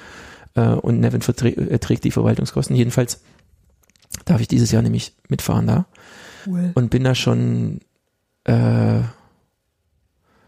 super gespannt, wie das wird. Also ich habe, man kann das immer so auf Facebook verfolgen. Letztes Jahr haben die da haben ein sehr sehr nettes und tolles Mediateam und da mal Videos gemacht. Gibt's auch, kann man sich anschauen auf der, auf der Seite von der Stiftung von letzten Jahr die Videos. Ähm, ich glaube, das wird sehr intensiv. Aber ich komme natürlich total gerne nochmal zu euch, um ja. zu berichten danach. Auf wenn jeden ihr wollt. Fall. Mach das. Äh, sag uns Bescheid, ja. wenn du zurück bist. ja, ja. Cool. Dann sage ich jetzt, äh, dass wir uns nach dem Auswärtsspiel beim SC Freiburg wir erinnern uns dunkel dran, Union hat bereits zweimal die Saison gegen Freiburg gewonnen. Und ja, äh, ja, möchte ich auch. Schon allein um, na egal, ich sag nichts. Also äh, wird auf jeden Fall super. Äh, ich, ich manche Sachen ähm, kann man erzählen und manche. Ich bin zum Beispiel, also Christian Streich ist bestimmt ein dufter Typ. Ja. Aber ich kann das Gebabbel auch irgendwann nicht mehr hören. Mhm. Ich äh, verstehe, was ich meine. Ja, ja, ja. Jetzt, also ich meine, sonst fand ich immer, sonst war ich eigentlich immer bei ihm, was er gesagt hat und hat ja auch Hand und Fuß, aber jetzt irgendwie mit dieser Hauptgeschichte wieder, sind wir jetzt wieder da. Äh, ja, naja, lass uns. Nee, das hat ja einfach, also da kann auch Christian Streich wahrscheinlich immer nicht so viel dafür. Der wird ja dann auch gefragt zu solchen Sachen. Ja. Und im Gegensatz zu Jürgen Klopp, ja, Jürgen Klopp, der, der dann sagt halt, Leute, ich bin halt nur ein Trainer, fragt mich hier nicht zu Coronavirus. Mit dem komischen Bart, ja. Und ähm, Christian Streich äh, hat irgendwie die Angewohnheit, auf jede Frage auch zu antworten.